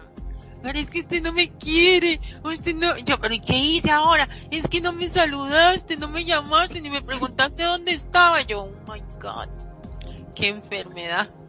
Y así, y sí, eso, eso, ahora que vos estás tocando eso, me, me acordé de ese caso. Entonces, pero yo te voy a decir, yo te voy a decir, a mí me encanta que me pregunte. en el día, está bien que el día me llame, me pregunte qué haces, cómo estás. Pero no, todo el día, no todo el día, pero sí todos los días una pregunta y más cuando se vive, se vive lejos. ¿Cómo estabas? No, me llamaste, no tuviste cinco minutos, es más, es que cuando fuiste al baño no pudiste llevar el celular y saludar desde ahí. Saca dos minutos de tiempo. A mí me encanta, a mí me encanta eso. No me gusta estar que llamando cada cinco minutos porque, bueno, ahí está Manu lo puede decir, cada cinco minutos no me gusta estar llamando y cuando dice me voy a llamarte, te llamo. Llamo o escribo pero yo hago eso y si no hacen eso conmigo yo digo ah qué carajo tampoco molesto entonces y si no no me quieren molestar yo tampoco quiero entonces tampoco quiere que molesten entonces se vuelve así. Pero de verdad es necesario muchas veces cuando está voy a decirlo así cuando tú estás en una relación aquí en Second Life es es necesario eh, ese diálogo ese saludo pero no cada cinco minutos obviamente dónde estás con quién estás porque hace dos horas no me hablas Resulta que tú tienes que tener en cuenta que este mundo virtual es eso, los, es la comunicación por in. Entonces, y esa persona busca una pareja, busca una amistad con derechos, es para eso, para compartir con esa persona. Porque los amigos son amigos de los que tú llamas y, hola, ¿qué tal? Te saludé y hasta el otro día hasta dentro de dos días. Y son amigos, si me hablaste bien y si no me hablaste también, sigue siendo mi amigo. Pero las parejas son diferentes. En una relación todas las parejas son diferentes, las parejas son para comunicarse, compartir, porque si tú buscas parejas es porque quieres compartir con alguien, necesitas que alguien esté a tu lado porque necesitas, es que es más, la palabra lo dice, necesitas compartir con alguien, dialogar con alguien, para entrar, tener pareja y estar aquí solo, esto no tengo pareja, entro para no estar solo, entro para no estar sola. Y mi pareja sale y se va dos horas, tres horas y no me habla y no me dice nada y yo por aquí o no, ni una sola palabra. A todo el mundo le habla y a mí no me dice ni una sola palabra. Ya eso ¿Para qué carajo tengo una pareja ese No, no, ya eso es otro extremo, ya eso nada que ah, ver. Ya hay que entender eso, que cuando una persona busca pareja acá es porque quiere una compañía, no quiere sentirse solo. Si es solamente por amistad y por hola, hola, entonces solamente son amistades. Eso es diferente. Y eso lo entendí en 11 años en Second Life. Yo yo conocí una amiga acá en, en, en SL que ella es así. A ella le encanta que el chico le esté escribiendo en WhatsApp, en, Facebook, en... Eh, es que si tú tienes parejas para eso. que, le mande, que le mande señal de humo si se fue el internet, que, que le diga, hola negrita, aquí estoy, estoy entero. Te juro que a mí me encanta eso.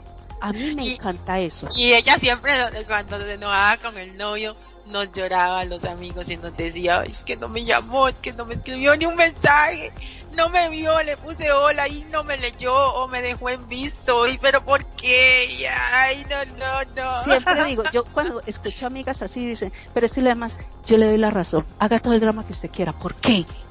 Porque, Porque primero, si usted no hace drama, entonces me dice, ay, pero usted tanto problema que... Y yo, ah, si yo hago drama es que soy mujer, si no hago drama es que soy hombre. Si quiere me comporto como un hombre para no hacer drama, pero yo soy mujer, haré drama.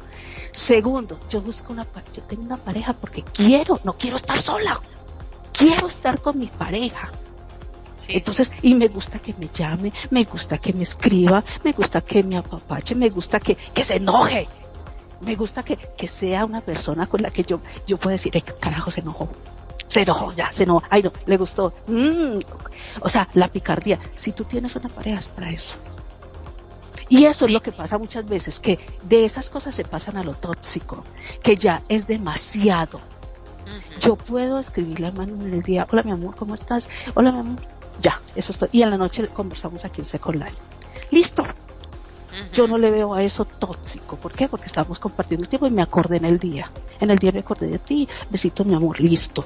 O una foto, o lo que sea. No, no, pero para eso, es una pareja. Pero las parejas que pasan un día Oiga, no oiga, se saludan. Un momentico, un momentico, una interrupción. Esa foto que le manda es en el baño bañándote o cómo? Solamente lo dirá él. él dirá, Pregúntale a él, yo no sé. Magno, Magno, usted ocupa fotos para el programa, por favor, sube esas en este programa. Bueno, no, no, no sabe, no contesta. No sabe, no contesta.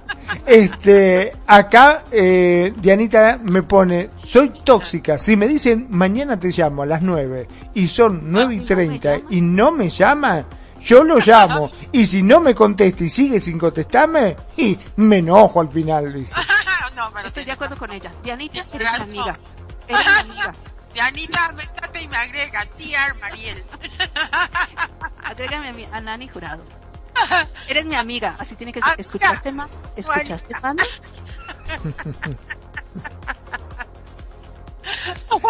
Me consta que no soy yo sola la que dijo eso.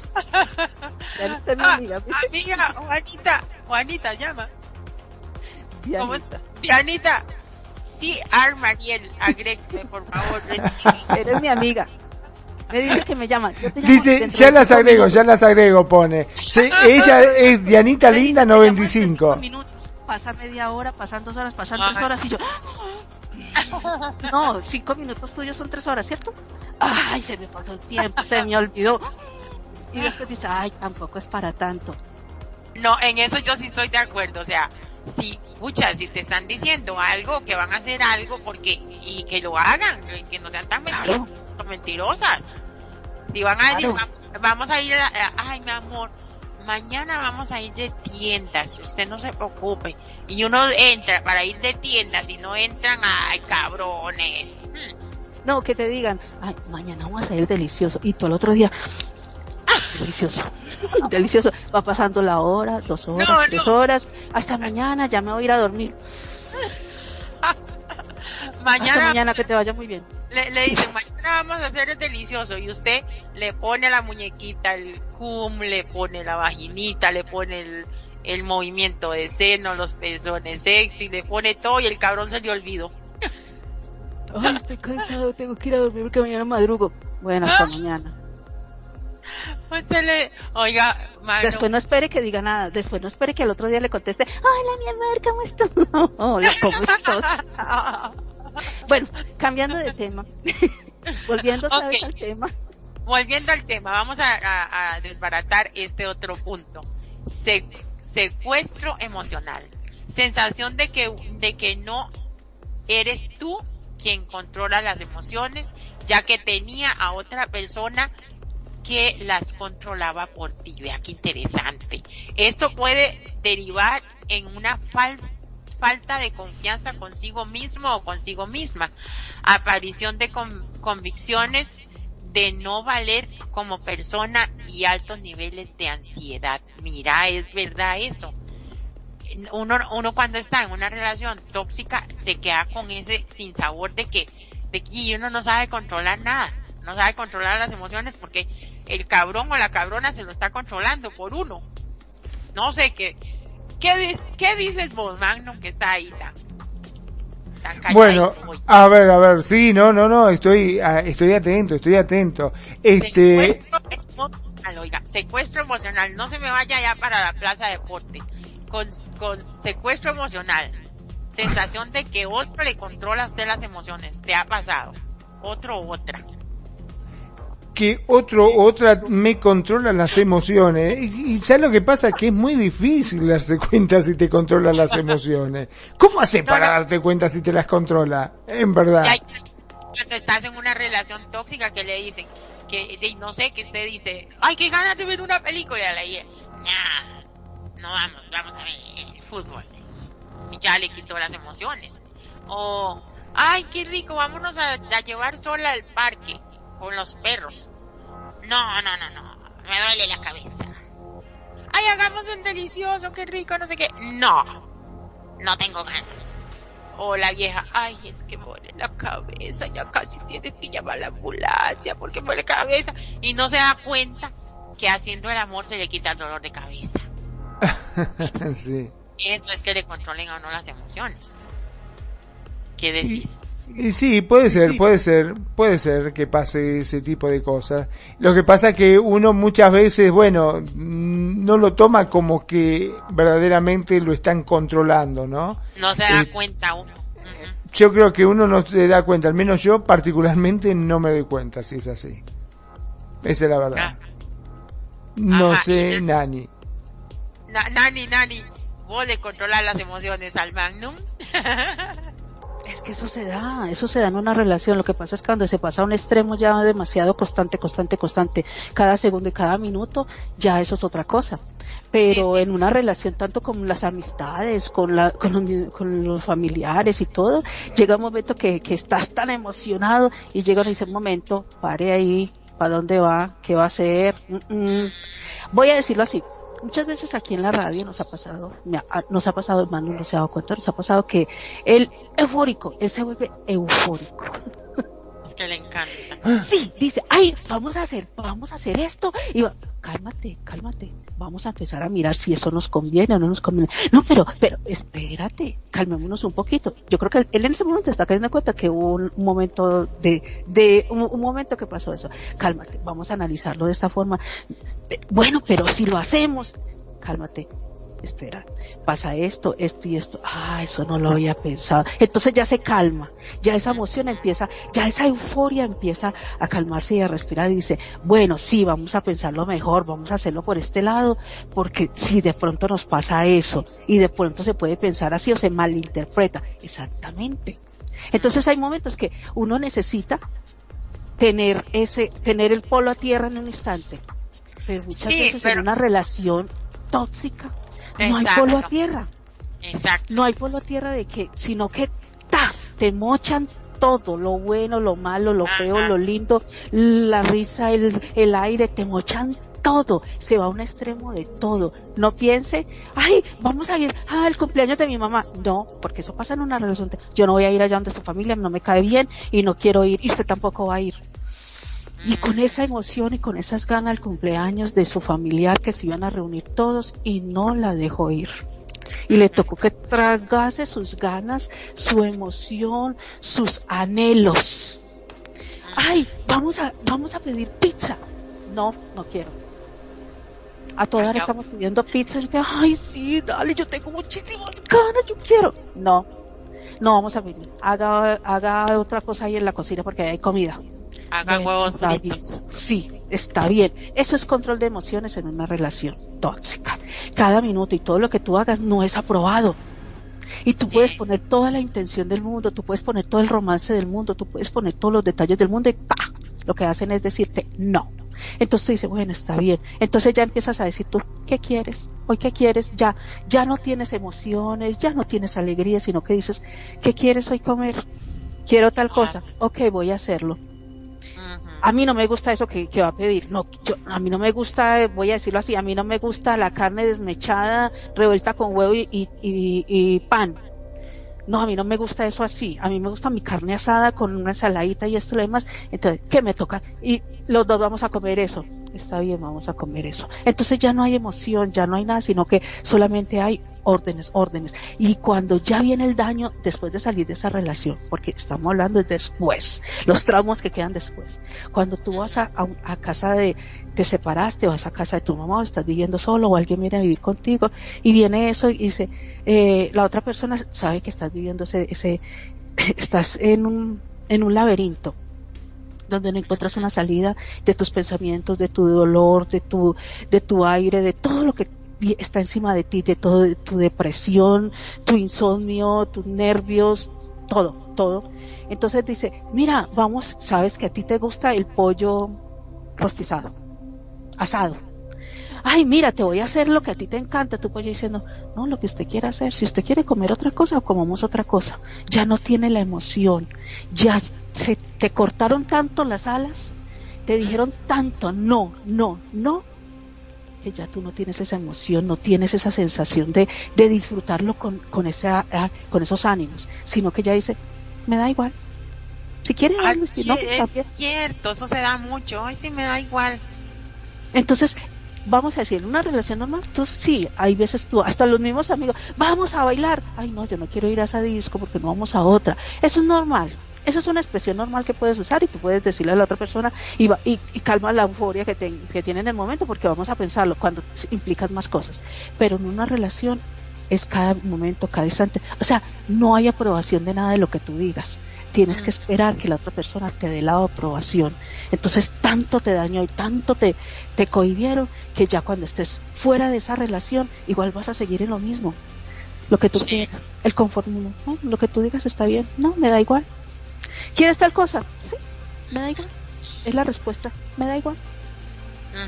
bueno, acá, perdón, eh, me comento lo que dice Dianita. Pone, bajonea cuando tienes planes y te los cambian. Y solo te queda lo que dicen. Solo te queda aceptar. Otra cosa no, no, te, no tenés, ¿no es cierto? Sí, así es. Así es. Indefensión aprendida. Vamos a ver lo que es y después hablamos al respecto. En ocasiones la relación tóxica también ha podido hacer que la persona adopte una actitud de resignación y pasividad, ya, que en el tiempo transcurrido en la relación aprendió que hiciese lo que hiciese no podía escapar de aquella situación dañina, lo que, lo que estaban tocando. Este fenómeno se denomina indefensión aprendida. ¿Entendieron, chiquillos? la relación tóxica también ha podido ha, ha, podido hacer que la persona adopte una actitud de resignación y pasividad, lo que decían ahora Nani, que ya que ya al final dice uno, ay no, ya me da igual Chana que Juana, ya que con el tiempo transcurrido en la relación aprendió que hiciese lo que hiciese, no podía escapar de aquella situación dañina, o sea, es cierto eso, qué feo, Qué feo se siente. Haga uno lo que haga. Si hace para contentar a la otra persona, ah, eh, ahí está. Y si no, también ahí está. O sea, no se escapa de la condenada situación dañina y tóxica. Y eso es lo que pasa cuando ya estás con, con otras personas, el miedo, el temor De, de, de, de, ya entablar hasta una conversa con otras personas a tu alrededor, de reírme porque si de pronto me río siento que, es más, se siente la persona tan, tan, tan, tan cohibida que dice, si me río va a sentir que me voy a burlar, no, mejor no me río, sino que solamente hago una expresión en el rostro de, mm, mm". si hablo, de pronto le molesta hasta que, hasta mi voz, o sea, todo todo en ese momento, el entorno, todo se siente como que nada va a encajar con lo que se esté viviendo en ese momento. Entonces eso, eso, eso puede pasar.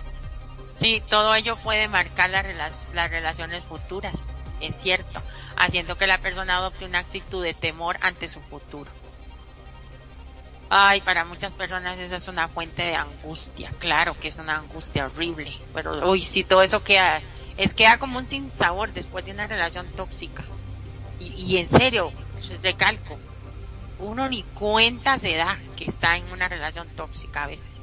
Bueno, yo creo que ahora ya uno la, la, la identifica un poco más porque ha leído más, ha visto más, eh, se ha relacionado con amigos que, que también le exponen a, o, o, o, amigos que le sacaron a uno lo, lo, de donde estaba escondido ahí como idiota y ni se daba cuenta o así. Entonces ya, ya uno sabe un poquito más. Es que a veces, oh, vamos a ver, dice estrés post-traumático después de una relación tóxica. Qué increíble, ¿ah? Cuando las secuelas de las relaciones tóxicas van más allá, perduran en el tiempo y se convierten en el, en el, en algo cotidiano y paralizante en la vida de la persona, lo más probable es que nos, nos encontremos ante un trastorno de, estrés postraumático. Qué hijo de pucha, eso está feo. El, el trastorno de estrés postraumático es un trastorno ansioso causado por un suceso extremadamente estresante, como puede ser el maltrato continuo, una violación, tortura y demás. Síntomas de este, de este trastorno. Revivir el trauma a través de recuerdos dolorosos, evitar de forma persistente estímulos asociados al trauma, debilitación de la reactividad general de la persona, más, apatía, falta de intereses en actividades importantes, sentimientos de desapego, como si la persona fuera fuera un observador del propio cuerpo o proceso mental. Ay, qué feo. Además suele estar asociado en altos niveles de ansiedad y depresión, hoy no, y dificultades de adaptación. Los síntomas de depresión como apatía, indefensión, desesperanza y sensación de culpabilidad contribuyen a dificultar más la decisión de buscar ayuda o de adoptar medidas adecuadas. ¿Qué les parece? Esto está rudo. Queda uno como traumatizado de la relación. Sí, sí. Queda con... Es que eh, por eso te digo, mira, cuando la persona está sola, a solas, vamos a hablar de, de la persona cuando tiene, está saliendo de una relación tóxica, acaba de salir de una relación tóxica, no, hay veces no por voluntad propia, sino porque las circunstancias te llevó a que te rescataron. Vamos a decirlo así. Cuando te rescatan de una relación tóxica que tú todavía no entendías, que tú todavía no aceptabas, que tú estabas esperando que cambiara, porque vamos a, al, como el que vive con un alcohólico, viene y está borracho y viene y le casca todas las noches, le cascó. Y entonces al otro día, mi amor, perdóname, no lo vuelvo a hacer, mi amor, yo te amo, eh, mira por nuestros hijos, y entonces dice, y no vuelvo a beber, te lo prometo que no volverá a pasar. Entonces tú le das la oportunidad. Y pasa los, al siguiente fin de semana vuelve y pasa. Y sigues esperando una oportunidad y te trae regalos y te trae todo. O sea, te, te hipnotizas en una relación tóxica pasa también lo mismo, pero ya no es por, por bebida, por esto, sino porque la persona ya es una personalidad así que está ejerciendo en, sobre ti, tanto en eh, física, mental, eh, espiritual, emocional, lo que tú quieras decirlo, y en el ambiente. Y cuando te rescatan de ahí, tú todavía, eh, todavía tienes la esperanza porque estás enamorada. O todavía crees que lo que sientes es amor, no de pronto sometimiento, sino amor, porque todavía tú no has definido qué es lo que ha pasado, todavía tu mente está confusa y estás esperando que esa persona cambie. que esa persona dé un cambio y que venga por ti con los brazos abiertos, decirle, tú eres el amor de mi vida, voy a hacer, voy a cambiar por ti, no va a volver a suceder esto. Esa persona está esperando eso. Entonces ahí es donde está todavía en ese no duerme, no come bien y todavía tiene ese pensamiento esperando de que la persona va a cambiar porque el amor cambia todo. El amor todo lo puede. Cuando una persona la rescata, cuando una persona decide irse porque se dio cuenta que era una relación tóxica, viene la culpabilidad. La otra tiene el anhelo de que cambie y que pueda las cosas volver a ser como antes y puedan volver a estar juntos. Mira la diferencia. Y la otra persona decide irse y alejarse, pero se siente culpable porque fui yo la que no entendí, fui yo la que me, me, dejé someter, fui yo la que hacía las cosas mal. Entonces empieza a culparse. Entonces empieza ese trauma, porque ya es un trauma psicológico donde está la autoestima dañada y donde me doy látigo mental.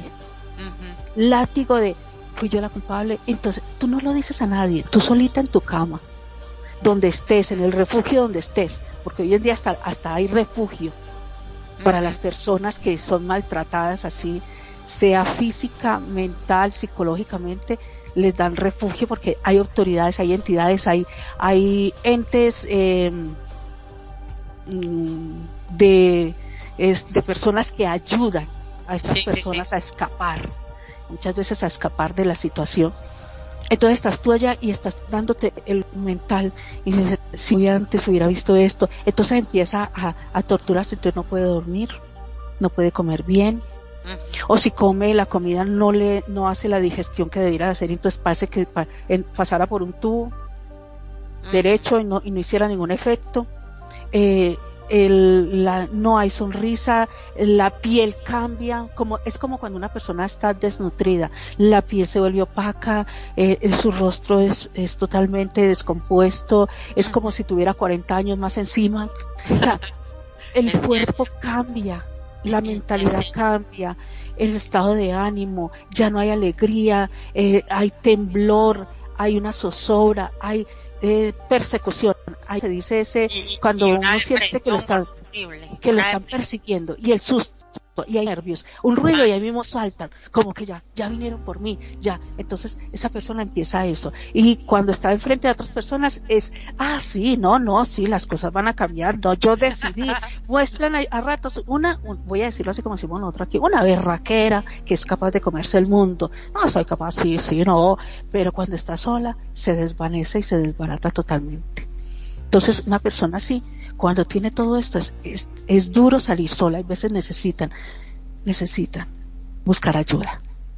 Tanto los familiares, pero hay veces necesitas hablar con una persona externa a tu familia. es el mejor consejo que les puedo decir en este momento. Busquen una persona externa a su familia. Que, que le escuchen sin, juzgar. Porque ahí es, donde, ahí es donde está el problema de nosotros los seres humanos cuando nos empiezan a juzgar, cuando nos empiezan a recriminar, cuando entonces nosotros nos guardamos todo, cerramos la boca y decimos, ah, sí, verdad, sí, sí, sí, es cierto, es cierto. Uno empieza a decirle a las demás personas, es cierto, es cierto, es cierto, y resulta que, que no es cierto, que por dentro estás que explotas y digo, no estoy de acuerdo, pero tú empiezas a decir, busca una persona ajena a tu familia, a tu círculo de amigos, busca una persona diferente, una persona X, un psicólogo X, una persona que realmente esté especializada en, en escuchar y en saber eh, ir, buscar, escarbar de tal forma que tú, que tú saques todo para que empieces a respirar, porque la mejor terapia es escucharte a ti mismo decir las cosas. Cuando tú empiezas a escucharte a decir las cosas, tú empiezas a entender, ah, sí, entonces piensa, ¿por qué no lo dije antes? Porque no escuché mi voz diciendo no más. Nunca escuchaste tu voz diciendo no más, sino, ajá, y por dentro no quiero, no quiero, no aguanto, no aguanto, pero nunca te escuchaste decir eso. Entonces busca, es la mejor forma de empezar a buscar ayuda. No te quedes encerrado allá, en ese cuartico, en tu cama, esas, esas tres, seis horas en tu cama despierto, culpándote, buscando una solución de algo que tú necesitas, buscar que alguien te escuche diferente. Sí, una pausita. dilo. Una pausita, dice Diana. Hola Diana, gracias por tu amistad. Dice, hola, buen programa. gracias, linda. Ya siga. Entonces ahí es donde viene, por ejemplo, como todo lo que me documenté, de lo que leí. Y por eso ahora las ganas de venir hoy al programa, porque eh, me gusta, este tema me gusta. Es eso. Traumas sí vamos a tener.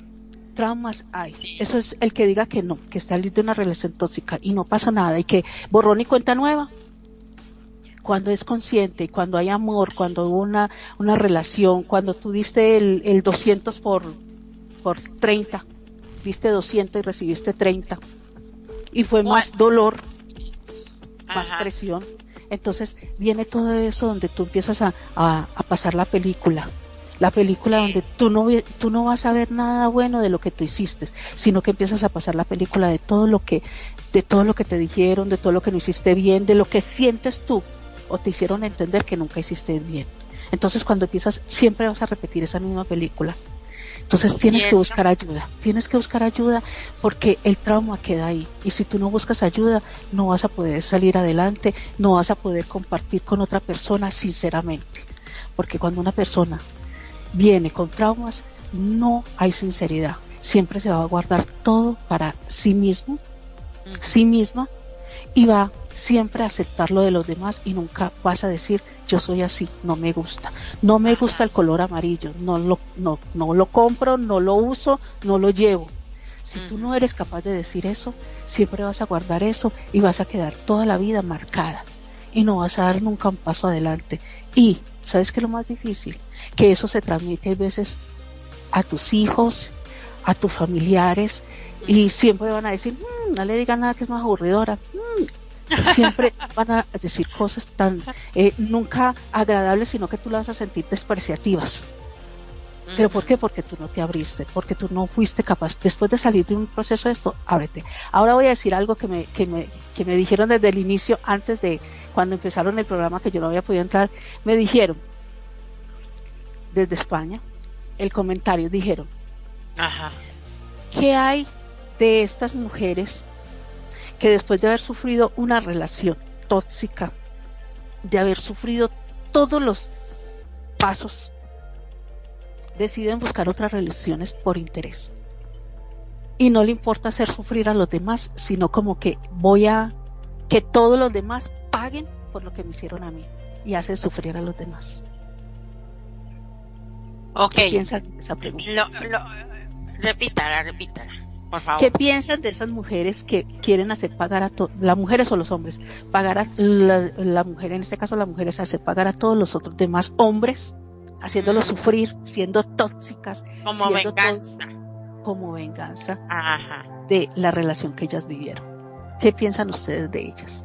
Bueno, yo, yo lo que pienso es que toda, toda persona que salga de una relación tóxica, como aquí, esos son como consejos. E, eso está muy bueno porque eh, lo que expone ahí el oyente, porque es una es una consecuencia de una de una relación tóxica. Esas personas tienen esa consecuencia y yo digo que todas todas las personas que salgan de una relación tóxica, incluso de una relación no tóxica, debe de ser sanada antes una vez me hicieron esa pregunta en otro programa de radio. Yo quise contestarlo, no tuve la verdad el tiempo para explicarlo. Lo voy a, tomarlo acá. O sea, tiene que ser nada. Y hay gente que cree que como dicen un clavo saca otro clavo, o sea, que otra persona te va a sacar. Otra persona te va a ayudar. Digamos, una persona, un ejemplo, sale de una relación tóxica y se, se metió aquí, está bien, se metió aquí. La pregunta era que cómo, si con Life ayudaba o no, o sea, de cierta forma ayuda, pero no es la ayuda realmente que una persona necesita para sanar eso, o sea, no es que no, que no se metan a, acá Facebook o Twitter o donde quiera, no es que no. Pero si quiere realmente sanarse tiene que buscar ayuda psicológica con amigos o eh, hablarlo, tener una mente abierta a lo que la otra persona le va a aconsejar y, y escudriñar, es como dice, escudriñar lo bueno, dejar lo bueno y desechar lo malo de los consejos y todo eso. Eso es lo que yo digo. Cualquier persona tiene que sanar, porque si estas personas, como dice el oyente, va a estar eh, como vengándose de los demás, sea hombre o sea mujer, esa mujer, esa mujer o ese hombre está enfermo. No se ha dado la oportunidad de sanar y, yo digo que tiene que sanar. Por ejemplo, estaba viendo un médico que estaba explicando en la televisión un día de estos acá en Costa Rica y decía que en Costa Rica este tenían ya hace muchos años están eh, promoviendo la la la a, nivel social del trabajo social del seguro social que gracias a Dios Costa Rica tiene eh, es muy bueno y entonces este ya eh, está eh, haciendo las clínicas para tratar psicológicamente a las personas como cualquier otra enfermedad, como si fuera, eh, qué sé yo, una herida, una operación o lo que sea. Y decía el doctor que es increíble que eso se deja de lado porque no se ve, porque llega una persona a buscar ayuda psicológica y no se, no se ve, no se, no se está viendo. La persona nada más está ahí sentada, se ve bonita, si es que tiene la autoestima eh, ahí a medias y se, se cuida y se arregla un poquito para ir a la cita. Pero en contraparte ven que llega una camilla con un herido de un accidente y como es físico todo el mundo corre atrás de la camilla. Y tal vez la persona que está ahí con, con una lesión psicológica se mata en cinco minutos mientras que están atendiendo al, al señor que tenía la, el pie desangrado del accidente de una moto, por ejemplo. Entonces estaban hablando de eso, que es muy importante que ya la nación completa, los países de, a nivel mundial se dediquen un poquito más a, cuidar la psicología de las personas y que las personas se, abran a, a, buscar esa ayuda. Entonces, si una persona eh, quiere vengarse de las demás después de una relación tóxica, es porque está enferma en su mente, entonces tiene que buscar ayuda. Eso es lo que yo opinaría con respecto a lo que el oyente dice que Nani nos pedía la, la palabra. No sé, Magno, qué quiere opinar al respecto. Bueno, por mi parte, primero eh, le voy a dar la bienvenida a una nueva oyente que nos está escuchando. Eh, se llama Pila 2015. Bienvenida. Hola, Pila. Bienvenida, gracias este, por acompañarnos, por escucharnos. Eh, bueno, con respecto a eso, yo creo que efectivamente, como vos decís, la depresión es algo muy, pero muy complicado, muy complejo. A veces te este, dice, ay no, está bajoneado, eh, está depre, déjalo, déjalo que ya se le va a pasar. Y no es así. Te cuento un caso, yo tenía un empleado que era depresivo. Era depresivo, este, siempre estaba caído, hasta que me asustó un día, eh, estaba en la obra y viene otro de los obreros y me dice, che, dice, ¿por qué no decís algo? Dice, no quiere laburar, eh, dejate de joder, nosotros estamos haciendo todo y este no quiere hacer nada. Entonces, bueno, cuando voy a hablar con él, me dice, mira, te voy a decir la verdad, eh, realmente me he dado cuenta que mm, no estoy bien de la cabeza. Dice, a mí en este momento agarrar, si tuviese un arma o agarro un hacha y te parto la cabeza a vos, a él, a él, los mato a todos y después me mato yo, no siento absolutamente nada. Cuando me dijo eso es como que me quedó, viste, digo, bueno, bueno, calmate, digo, tampoco este te pongas así directamente, este tratar de, de ver si podemos eh, eh, trabajar, de, ser compañero. El hecho fue que después a este muchacho no, no, o sea, fue a trabajar por otro lado, qué sé yo, no tuvimos más relación y después me enteré que efectivamente se terminó suicidando. Este, realmente yo en su momento me crucé con los padres y los aparté un poco y le digo, mira, este chico no está bien, tiene un problema. Sí, dice, tiene un problemita, pero bueno, ya estamos tratando de la familia mantenerlo. Digo, yo creo que es un chico que en la cual van a tener que estarle encima porque sufre de una depresión muy grande este y lo está manifestando a gritos este, ustedes no se están dando cuenta pero verdaderamente eh, se nota de que este muchacho necesita un apoyo necesita que alguien lo escuche tiene un problema. Sí, sí, gracias por avisarnos, sí, este, estamos viendo justamente con mi señora, decidimos ver la posibilidad de hacerlo atender por un psicólogo. Y lo último que, que me enteré fue que se terminó ahorcando este muchacho, se terminó ahorcando, sí, efectivamente. O sea que verdaderamente es un tema en la cual este, no hay que tomarlo a la ligera. Realmente Normalmente cuando te dice, ay, estoy depre, bueno, te va a pasar, déjate joder, no le des tanta importancia, tampoco a la pavada, viste que uno por lo general siempre trata de minimizar estas cosas. Yo creo que la depresión, y más en este caso, eh, hay que tomarla muy en cuenta y tratar de seguirla y ocuparse verdaderamente de esto. No sé qué opinarán. Antes, antes, este, Nani, mira quién llegó. Mira quién llegó. Bienvenida. Dianita, bienvenida. Bienvenida, amiga. Ya vas amiga nuestra. bueno, no, a mí todavía no me ha llegado la invitación, pero igualito bienvenida. No, no, no, sí, este, perdón, perdón, no dice que no te llegó porque te estuvo buscando, pero me dice no, le sale como que no estás conectada, es la verdad. Ah, ah dame tu, me escribes ahí en, en radio, me escribes por favor el, a Radio Consentido, escríbeme tu, tu enlace de Facebook, yo te agrego. Sí. Mira, con respecto a lo que... Un momentito, un momentito, es, dice, es paralelo de Anita. Eh, cuando hablamos de lo de la venganza y eso, dice, es personas que buscan venganza, la, la persona que busca venganza pierde, no está buscando felicidad, solo busca venganza y hay que buscar felicidad, no venganza. Gracias por el aporte, siga, perdón, Nani, todo tuyo, el micro. Con, con respecto a lo que a lo que dijiste o lo que hablamos, hay que cerrar el círculo. Siempre se dice que en toda relación, cuando termina una relación, sea en términos buenos, sea en términos regular, ah, o en términos, o en buenos términos también, porque también, cuando se termina una relación en buenos términos, en malos términos, en peores términos, en regulares términos, igualito se terminó. Hay un duelo. Sí, hay un duelo que hay que hacer. Hay un duelo que hay que saberlo llevar. Hay que saber entender que estamos en duelo y cuando estamos en duelo se hace todo el recuento de la película de la relación.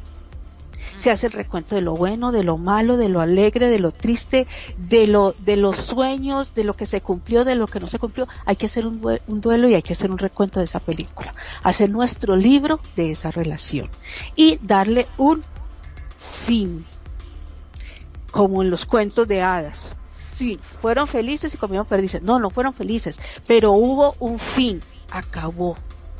Hay que cerrar el círculo de esa relación. Y si es tóxica, también tienes que hacer lo mismo. Hay que hacer el duelo. Hay un duelo que hay que hacerlo. Sea de haberte rescatado de esa relación tóxica o tú decidiste salir de esa relación tóxica. Porque hay que tener esas dos cosas muy claras que fue lo que dije ahora. Si, tú si a ti te rescatan o tú decides terminarla, igualito tienes un duelo porque esa relación terminó o está en proceso de terminar.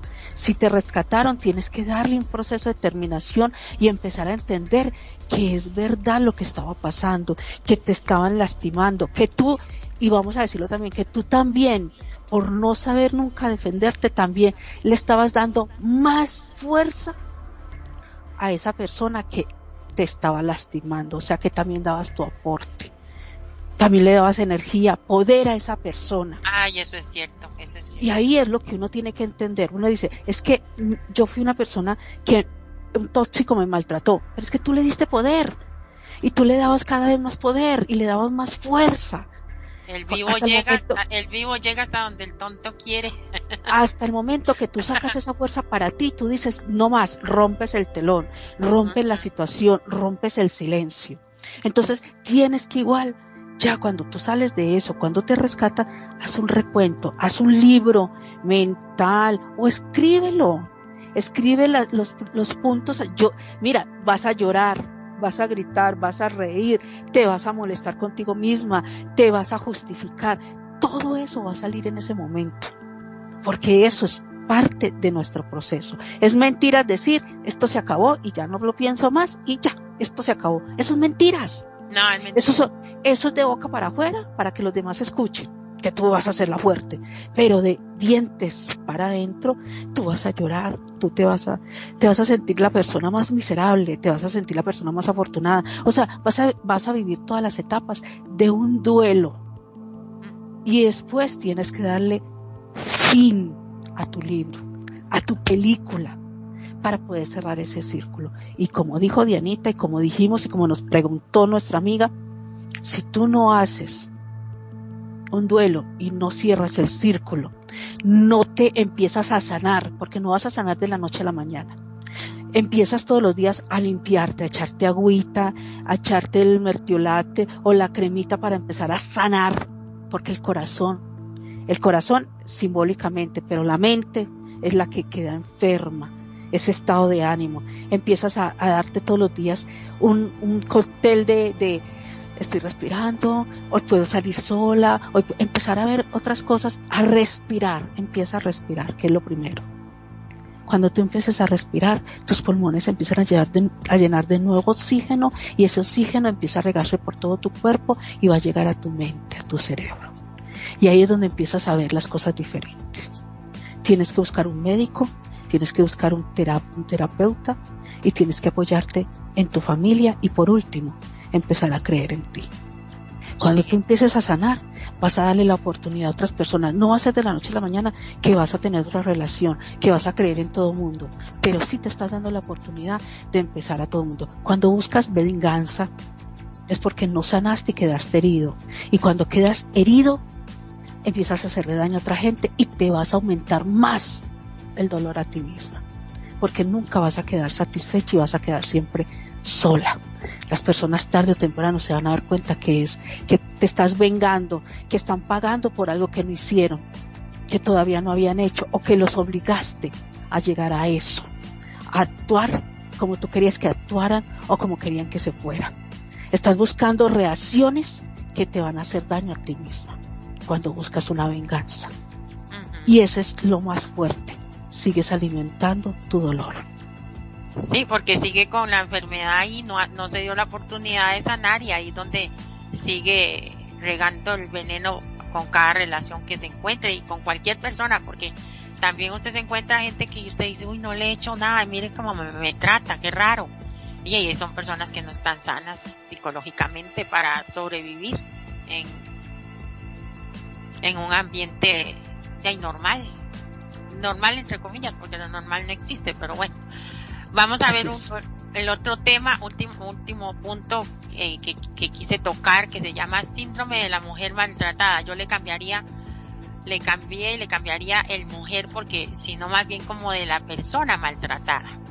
Eh, esto es también el llamado trastorno estrés postraumático complejo de la persona maltratada. En este caso, el impacto del trauma va más allá de un de síntomas y abarca la totalidad del funcionamiento psicológico de la persona.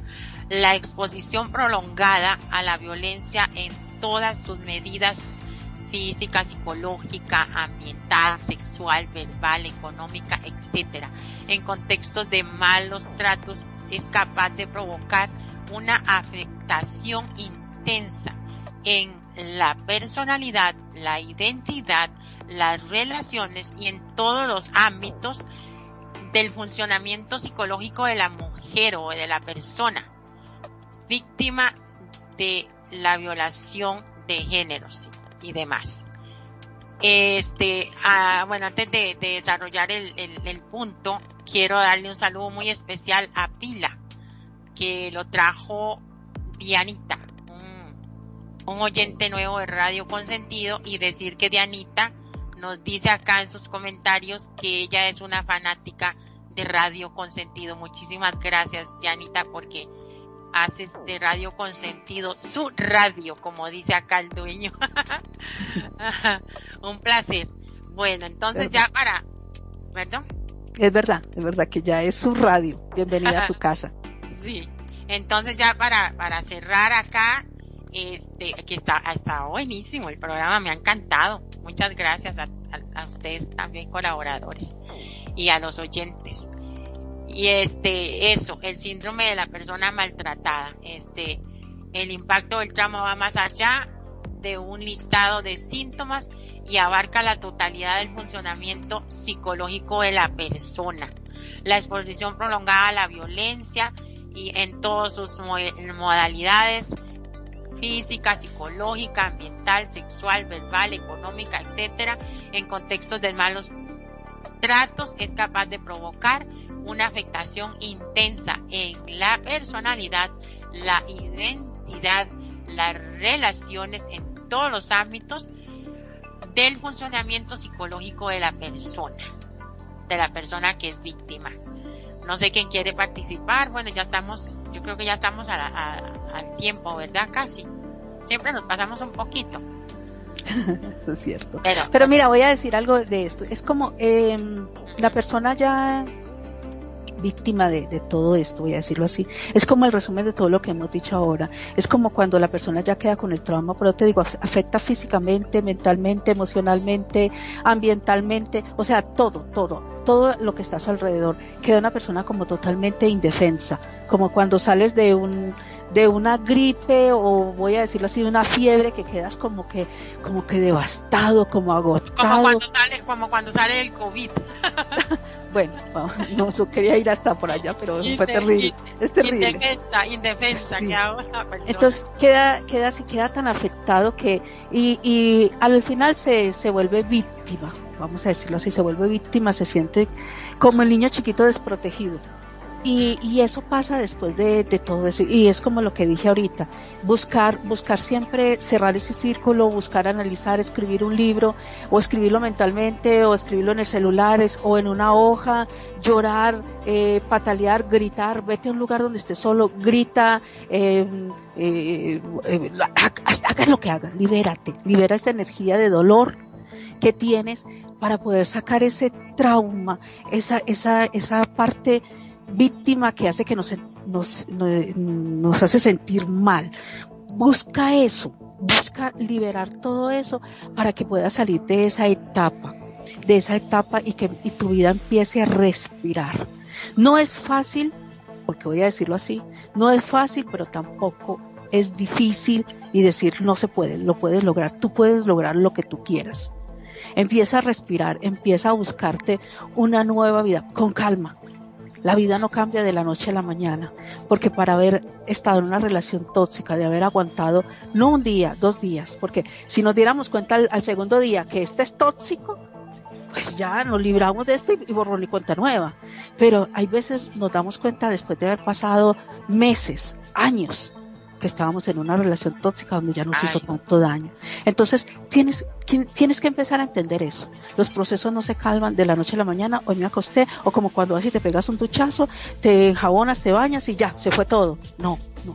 Siempre hay que empezar a limpiarnos mentalmente y a darnos la oportunidad de un cambio y ese cambio empieza con dar las ganas de dar un cambio. En este caso voy a decir, yo, yo soy muy autodepresiva, yo soy muy depresiva. En mi vida real yo soy muy depresiva. Eh, yo mantengo eso y sin embargo, a pesar de que soy, soy así, porque Magnum es uno de los que sabe mucho que soy así, también tengo ese momento de que yo controlo, controlo eso, lo trato de controlar. Hay días que me, que a él le toca a él le toca hay veces escucharme en mis días, y hay otros días que yo hago de cuenta como que parece que no tuviera nada. Parece que, porque trato de controlarme, porque trato de respirar, aquí hay días que me ahogo hasta con mi misma respiración. Pero, por eso les digo con conciencia propia, empiecen a respirar. Es difícil uno decir, o no lo voy a ser capaz, pero al final sí somos capaces al final somos capaces de respirar de todo esto. Y que vas a tener momentos de recaída, que vas a tener momentos de agobio, sí, pero es normal. ¿Por qué? Porque son etapas que tenemos que vivir. Son etapas que tenemos que empezar a, a, mirar, a mirar. Hay momentos que vas a tener si busca ayuda. Les digo aquí, aquí hacia todo mundo, gracias a este señor, a este hombre maravilloso que tengo a mi lado, estoy aquí. Porque si yo no, no estuviera acá, estoy aquí porque él, él es una persona que me ha, me ha apoyado, me ha aguantado cuando estoy con todo esto, me cuida. Y es más, el amor que siento de él es fuerte, tan fuerte que hace que esté acá y pueda conversar así, hoy así, pueda hablarlo así, porque si llego y estoy sola, por eso cuando les dije ahora, cuando ustedes tienen una pareja, la pareja es para compartir, porque no quieres estar sola. Porque si no buscaras pareja estarías sola, brincando por todos los lados. Y no necesitarías a nadie. Pero cuando tú buscas una pareja es porque tú necesitas estar con alguien. Con alguien que te apoye, que te cuide, que te mime, que, bueno, que comparta todo eso. Y que en tus momentos terribles está esa persona ahí. Para eso es una pareja. Yo, yo soy testigo, perdón que le interrumpa, yo soy testigo de lo que, lo que Magnum te quiere. Porque un día estábamos en el 2020 y él dijo que estábamos en el en el 2000 no sé qué. Parece mentira, digo que ya estamos en el 2020 y ya estamos en el 2022. dos años atrás me quedé cierto, sí, y, que justamente estaba malita de salud y bueno, nada, me, me dejé llevar. Vieras, pero, y, y yo soy testiga de eso, porque él desesperadísimo, uy, perdón, se me subió el micro, desesperadísimo, él así desesperadísimo, me decía, uy, es que me, estoy como loco porque Nani está muy malita y no sé qué, yo, ay, pobrecito, qué lindo, cómo la quiere. Pero estaba con COVID y, me puso muy mal, no podía casi ni respirar y él estuvo muy pendiente. Por eso les digo, mire cuando es, cuando es una relación, converse. Mire, cuando ustedes tengan, ustedes sienten que hay una relación tóxica y ustedes sienten sentimiento por esa persona, tienen amor por esa persona, háblenlo. Háblenlo. En el momento van a, van a a ver, voy a decirlo así, en el momento se van a subir las voces, en el momento esa persona va a negar todo, porque el que es tóxico niega todo. No, no soy así, no, estás mintiendo, estás exagerando, si no las cosas, pero dilo, bueno o malo, con todas sus cosas te va a escuchar. Algo tiene que quedar así. Y con todo el dolor del alma dice, si esto no va a cambiar, si las cosas no me vas a escuchar, esto se va a acabar. Me va a doler muchísimo porque te amo. Pero prefiero irme antes de seguirnos haciendo daño.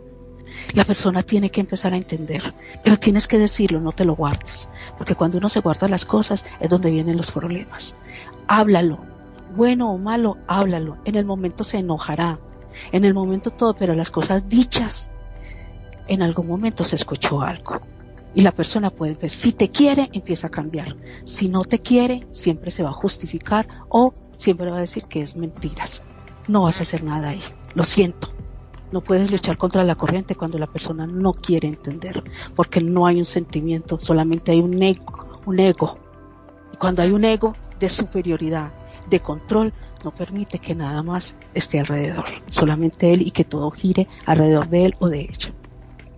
Lo siento por hablar así, pero así es la vida real. No, sí, es que así es la realidad. Bueno, ya nos podemos ir.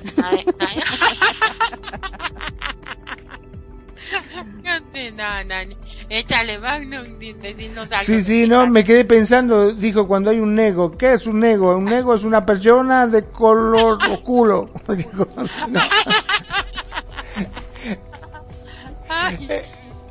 este, bueno, perdón, perdón, este, pero yo creo que hay un problema muy grande que cuando una persona, este, ha estado bajo la influencia de una persona tóxica y tuvo la suerte de poder romper ese lazo y salir de esa, este, de esa relación, desgraciadamente queda tan dañada que después yo creo que debe ser muy difícil poder volver a confiar, ¿no es cierto? Este, imagínate que si has estado sometido o sometida durante mucho tiempo, eh, recibiendo maltratos, este, que te hacen sentir un inútil, que te hace sentir totalmente indefenso. Pudiste salir de esa situación, ¿cómo haces para volver a confiar en la gente?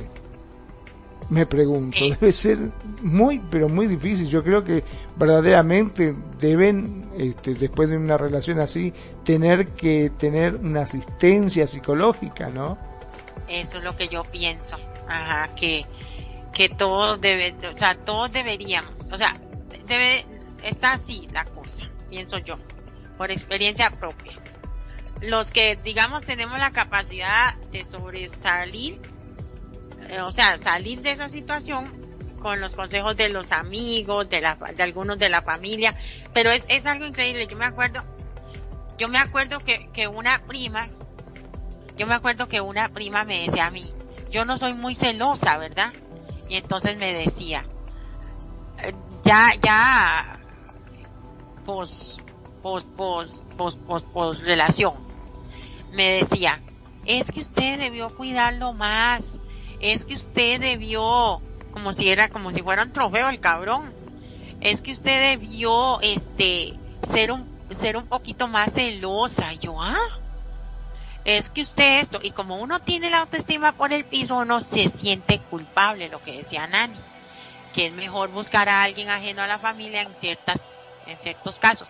No que no les agradezco, claro que les agradezco, pero la otra prima no me decía eso, me, me apoyaba en otro sentido, era, era menos sometida, digamos, menos, porque tal, tal vez esta, esta otra tal vez eh, en, en, cierto grado tenía una relación como más tóxica. En cambio la otra era como más liberal.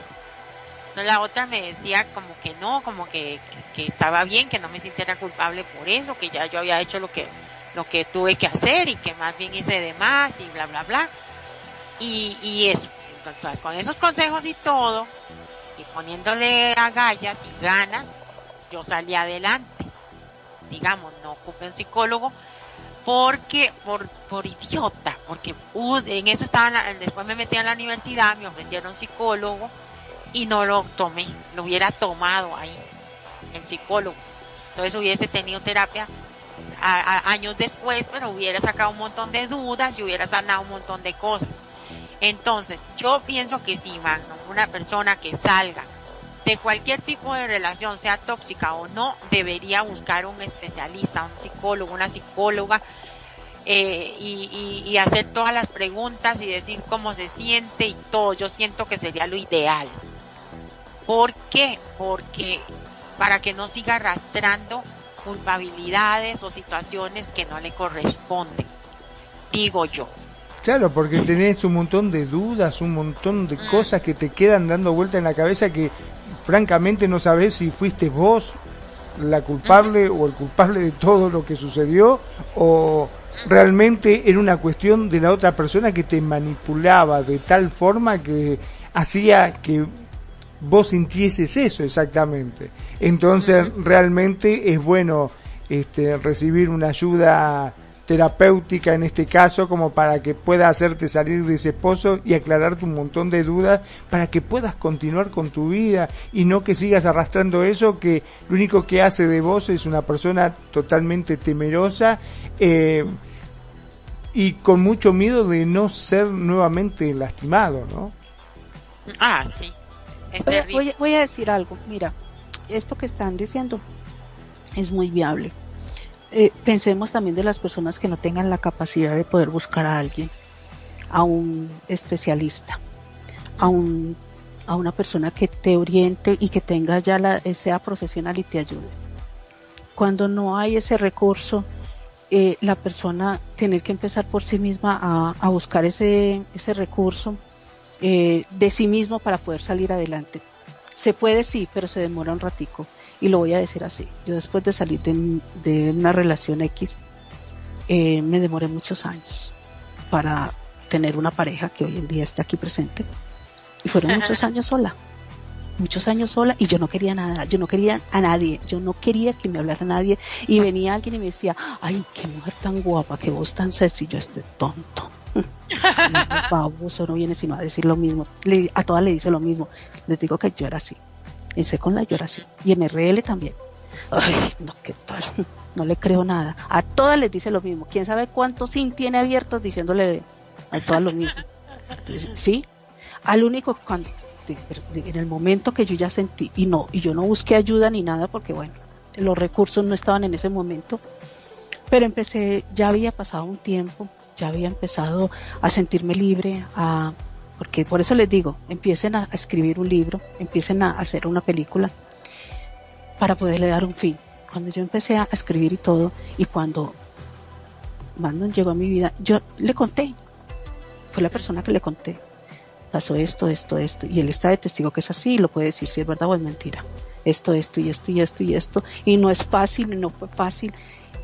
Pude conversar con él, él pudo escucharme y escucharme a mí, y entre mis cosas, sean buenas o malas, porque todo ser humano tenemos cosas buenas, malas, tenemos eh, defectos, tenemos cualidades, tenemos de todo. Cuando eh, es escuchado y cuando esa persona te muestra ese cariño y te dice, bueno, cuenta conmigo, mira, eso es una puerta que se abre y empiezas a darte una oportunidad con dudas, empiezas a caminar con dudas, empiezas a dar pasos con dudas pero cuando la persona siente que tú te vas a caer, la persona está ahí, aquí estoy yo, sin decirlo, está ahí, las cosas empiezan a cambiar. Y de eso ya tenemos ocho años. Las cosas empiezan a cambiar. Y tanto él como yo, cada vez cual hemos vivido nuestras experiencias, y yo creo que cuando, al, cuando haya una persona a tu lado que te muestra ese afecto, tú empiezas a cambiar cuando tú te das la oportunidad de que alguien te dé el afecto cuando termina una relación recientemente, buscando un afecto recientemente, no, eso va a ser un fracaso total. Date tiempo, respírate, sánate. Pero sí se puede. Sí se puede. Ya para cerrar, último, contestarle a Dianita, me pregunta, ¿está bien sentirse bien un poco indefensa? No entiendo, ¿está bien sentirse bien un poco indefensa? Seguro lo que me quiere decir Anita, eh, eh Dianita es, ¿está bien sentirse un poco indefensa? Sí. Esa es la, esa es la pregunta. Sí, es muy correcto que se sienta así. Es, es ideal que te sientas así porque así empiezas a entender que, que tuviste una parte débil que fue la que se empezaron a, a, dañarte. Y que fue tanto que taladraron que te la hicieron más, más y más. Entonces, es bueno que te sientas y que tú tienes que empezar a, esa niña indefensa, porque se vuelve un niño indefenso, empezar a, a que crezca con fuerza. Sí es ideal y es bueno uno sentirse indefenso y que va a ser capaz de salir adelante y que va a custodiar esa niña indefensa porque esa es la ventaja de nosotros, tener todavía esa parte de indefensos y que alguien nos puede proteger. Y ahí es cuando tú buscas una pareja, una pareja que también ayude a resguardar esa niña indefensa que tú tienes, porque todos debemos de tener todavía ese niño dentro de nosotros. Y si no, pregúntale a mano con los chistes de él. bueno, dígales bye bye, Nani, para ir cerrando. Bueno, muchísimas gracias por escucharnos. Gracias, Dianita. Gracias, Pila, por estar aquí con nosotros y por todos aquellos que nos eh, acompañaron y a través de las páginas, a través de, de Facebook, eh, en vivo, online y todos los que Google, En Google. a través de todos los medios que estén ahí escuchándonos, que este programa haya servido un poquito de escuchar las anécdotas y bueno, y hay veces reconocer que, que todo mundo necesitamos de alguien y que también necesitamos de cuidarnos a nosotros mismos. Siempre hay que estar alerta a lo tóxico y saber que podemos salir adelante siempre de todo, ¿vale? Es lo más importante. Quiéranse, cuídense y ante todo, somos capaces de salir adelante. Desde Medellín, Colombia, les habló Nani Jurado. Muy buenas noches, gracias.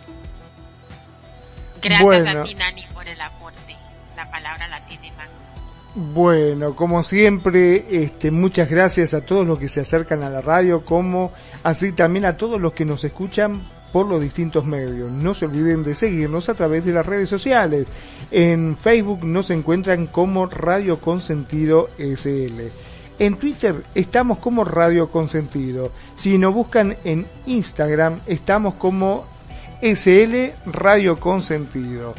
Em, después nos pueden encontrar en Evox como Radio Consentido, también en Spotify y en Anchor como Radio Consentido.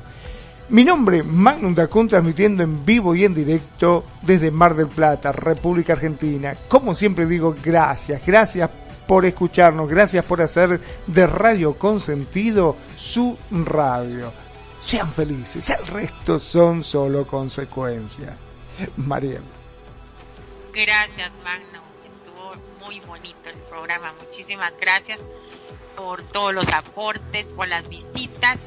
Y este programa fue eh, fundamentado por Psicología Online psicología online.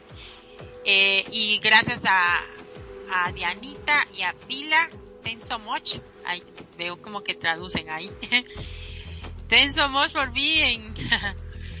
este, gracias a todos. Sí, pregunta Dianita si mañana hay programa y dicen que sí, que está euforia. Exactamente. mañana. Con, ¿quién más? dilo vos. Exactamente, mañana tenemos Euforia, que tenemos un temazo que está buenísimo, tenemos un nuevo escenario también para que puedan venir a ver. Estamos, vamos a estar hablando como siempre de todas aquellas cosas inexplicables que pasan, por eso tenemos nuestro planeta Euforia acá en Radio Consentido a partir de las 6 pm SL. Así que va a estar buenísimo. Te esperamos, Dianita, te esperamos, este, Pila, para que se acerquen también y vean el nuevo escenario, la nueva escenografía de Euforia y todo lo que tiene que ver con el tema de extraterrestres. Ajá. Entonces, del infinito y más allá. Querida audiencia de Radio Consentido, es un placer invitarles mañana de 6 a 8 pm, SL creo, acá en Radio Consentido, un programa con Perfidia, creo que es con Perfidia y Magnum, Nani, y está el señor, el otro, ¿verdad? Preto. Eh, no, no, no, el eh, Preto está los viernes haciendo el cuscús. Ah, ok, ok, bueno. Hasta aquí aparecerán mis compañeros para hacerles dos horas felices acá en Radio Consentido. Por el momento, muchísimas gracias querida audiencia, un abrazo a la distancia, ya quisiera hacerlo personal, pero no se puede. y muchísimas gracias por el apoyo, la atención, los aportes y bueno, nos vemos próximo miércoles a la misma hora en esta mismo canal Tu Radio Consentido. Esto fue un programa más de Echar la Charla con Ciar Mariel. Bye bye.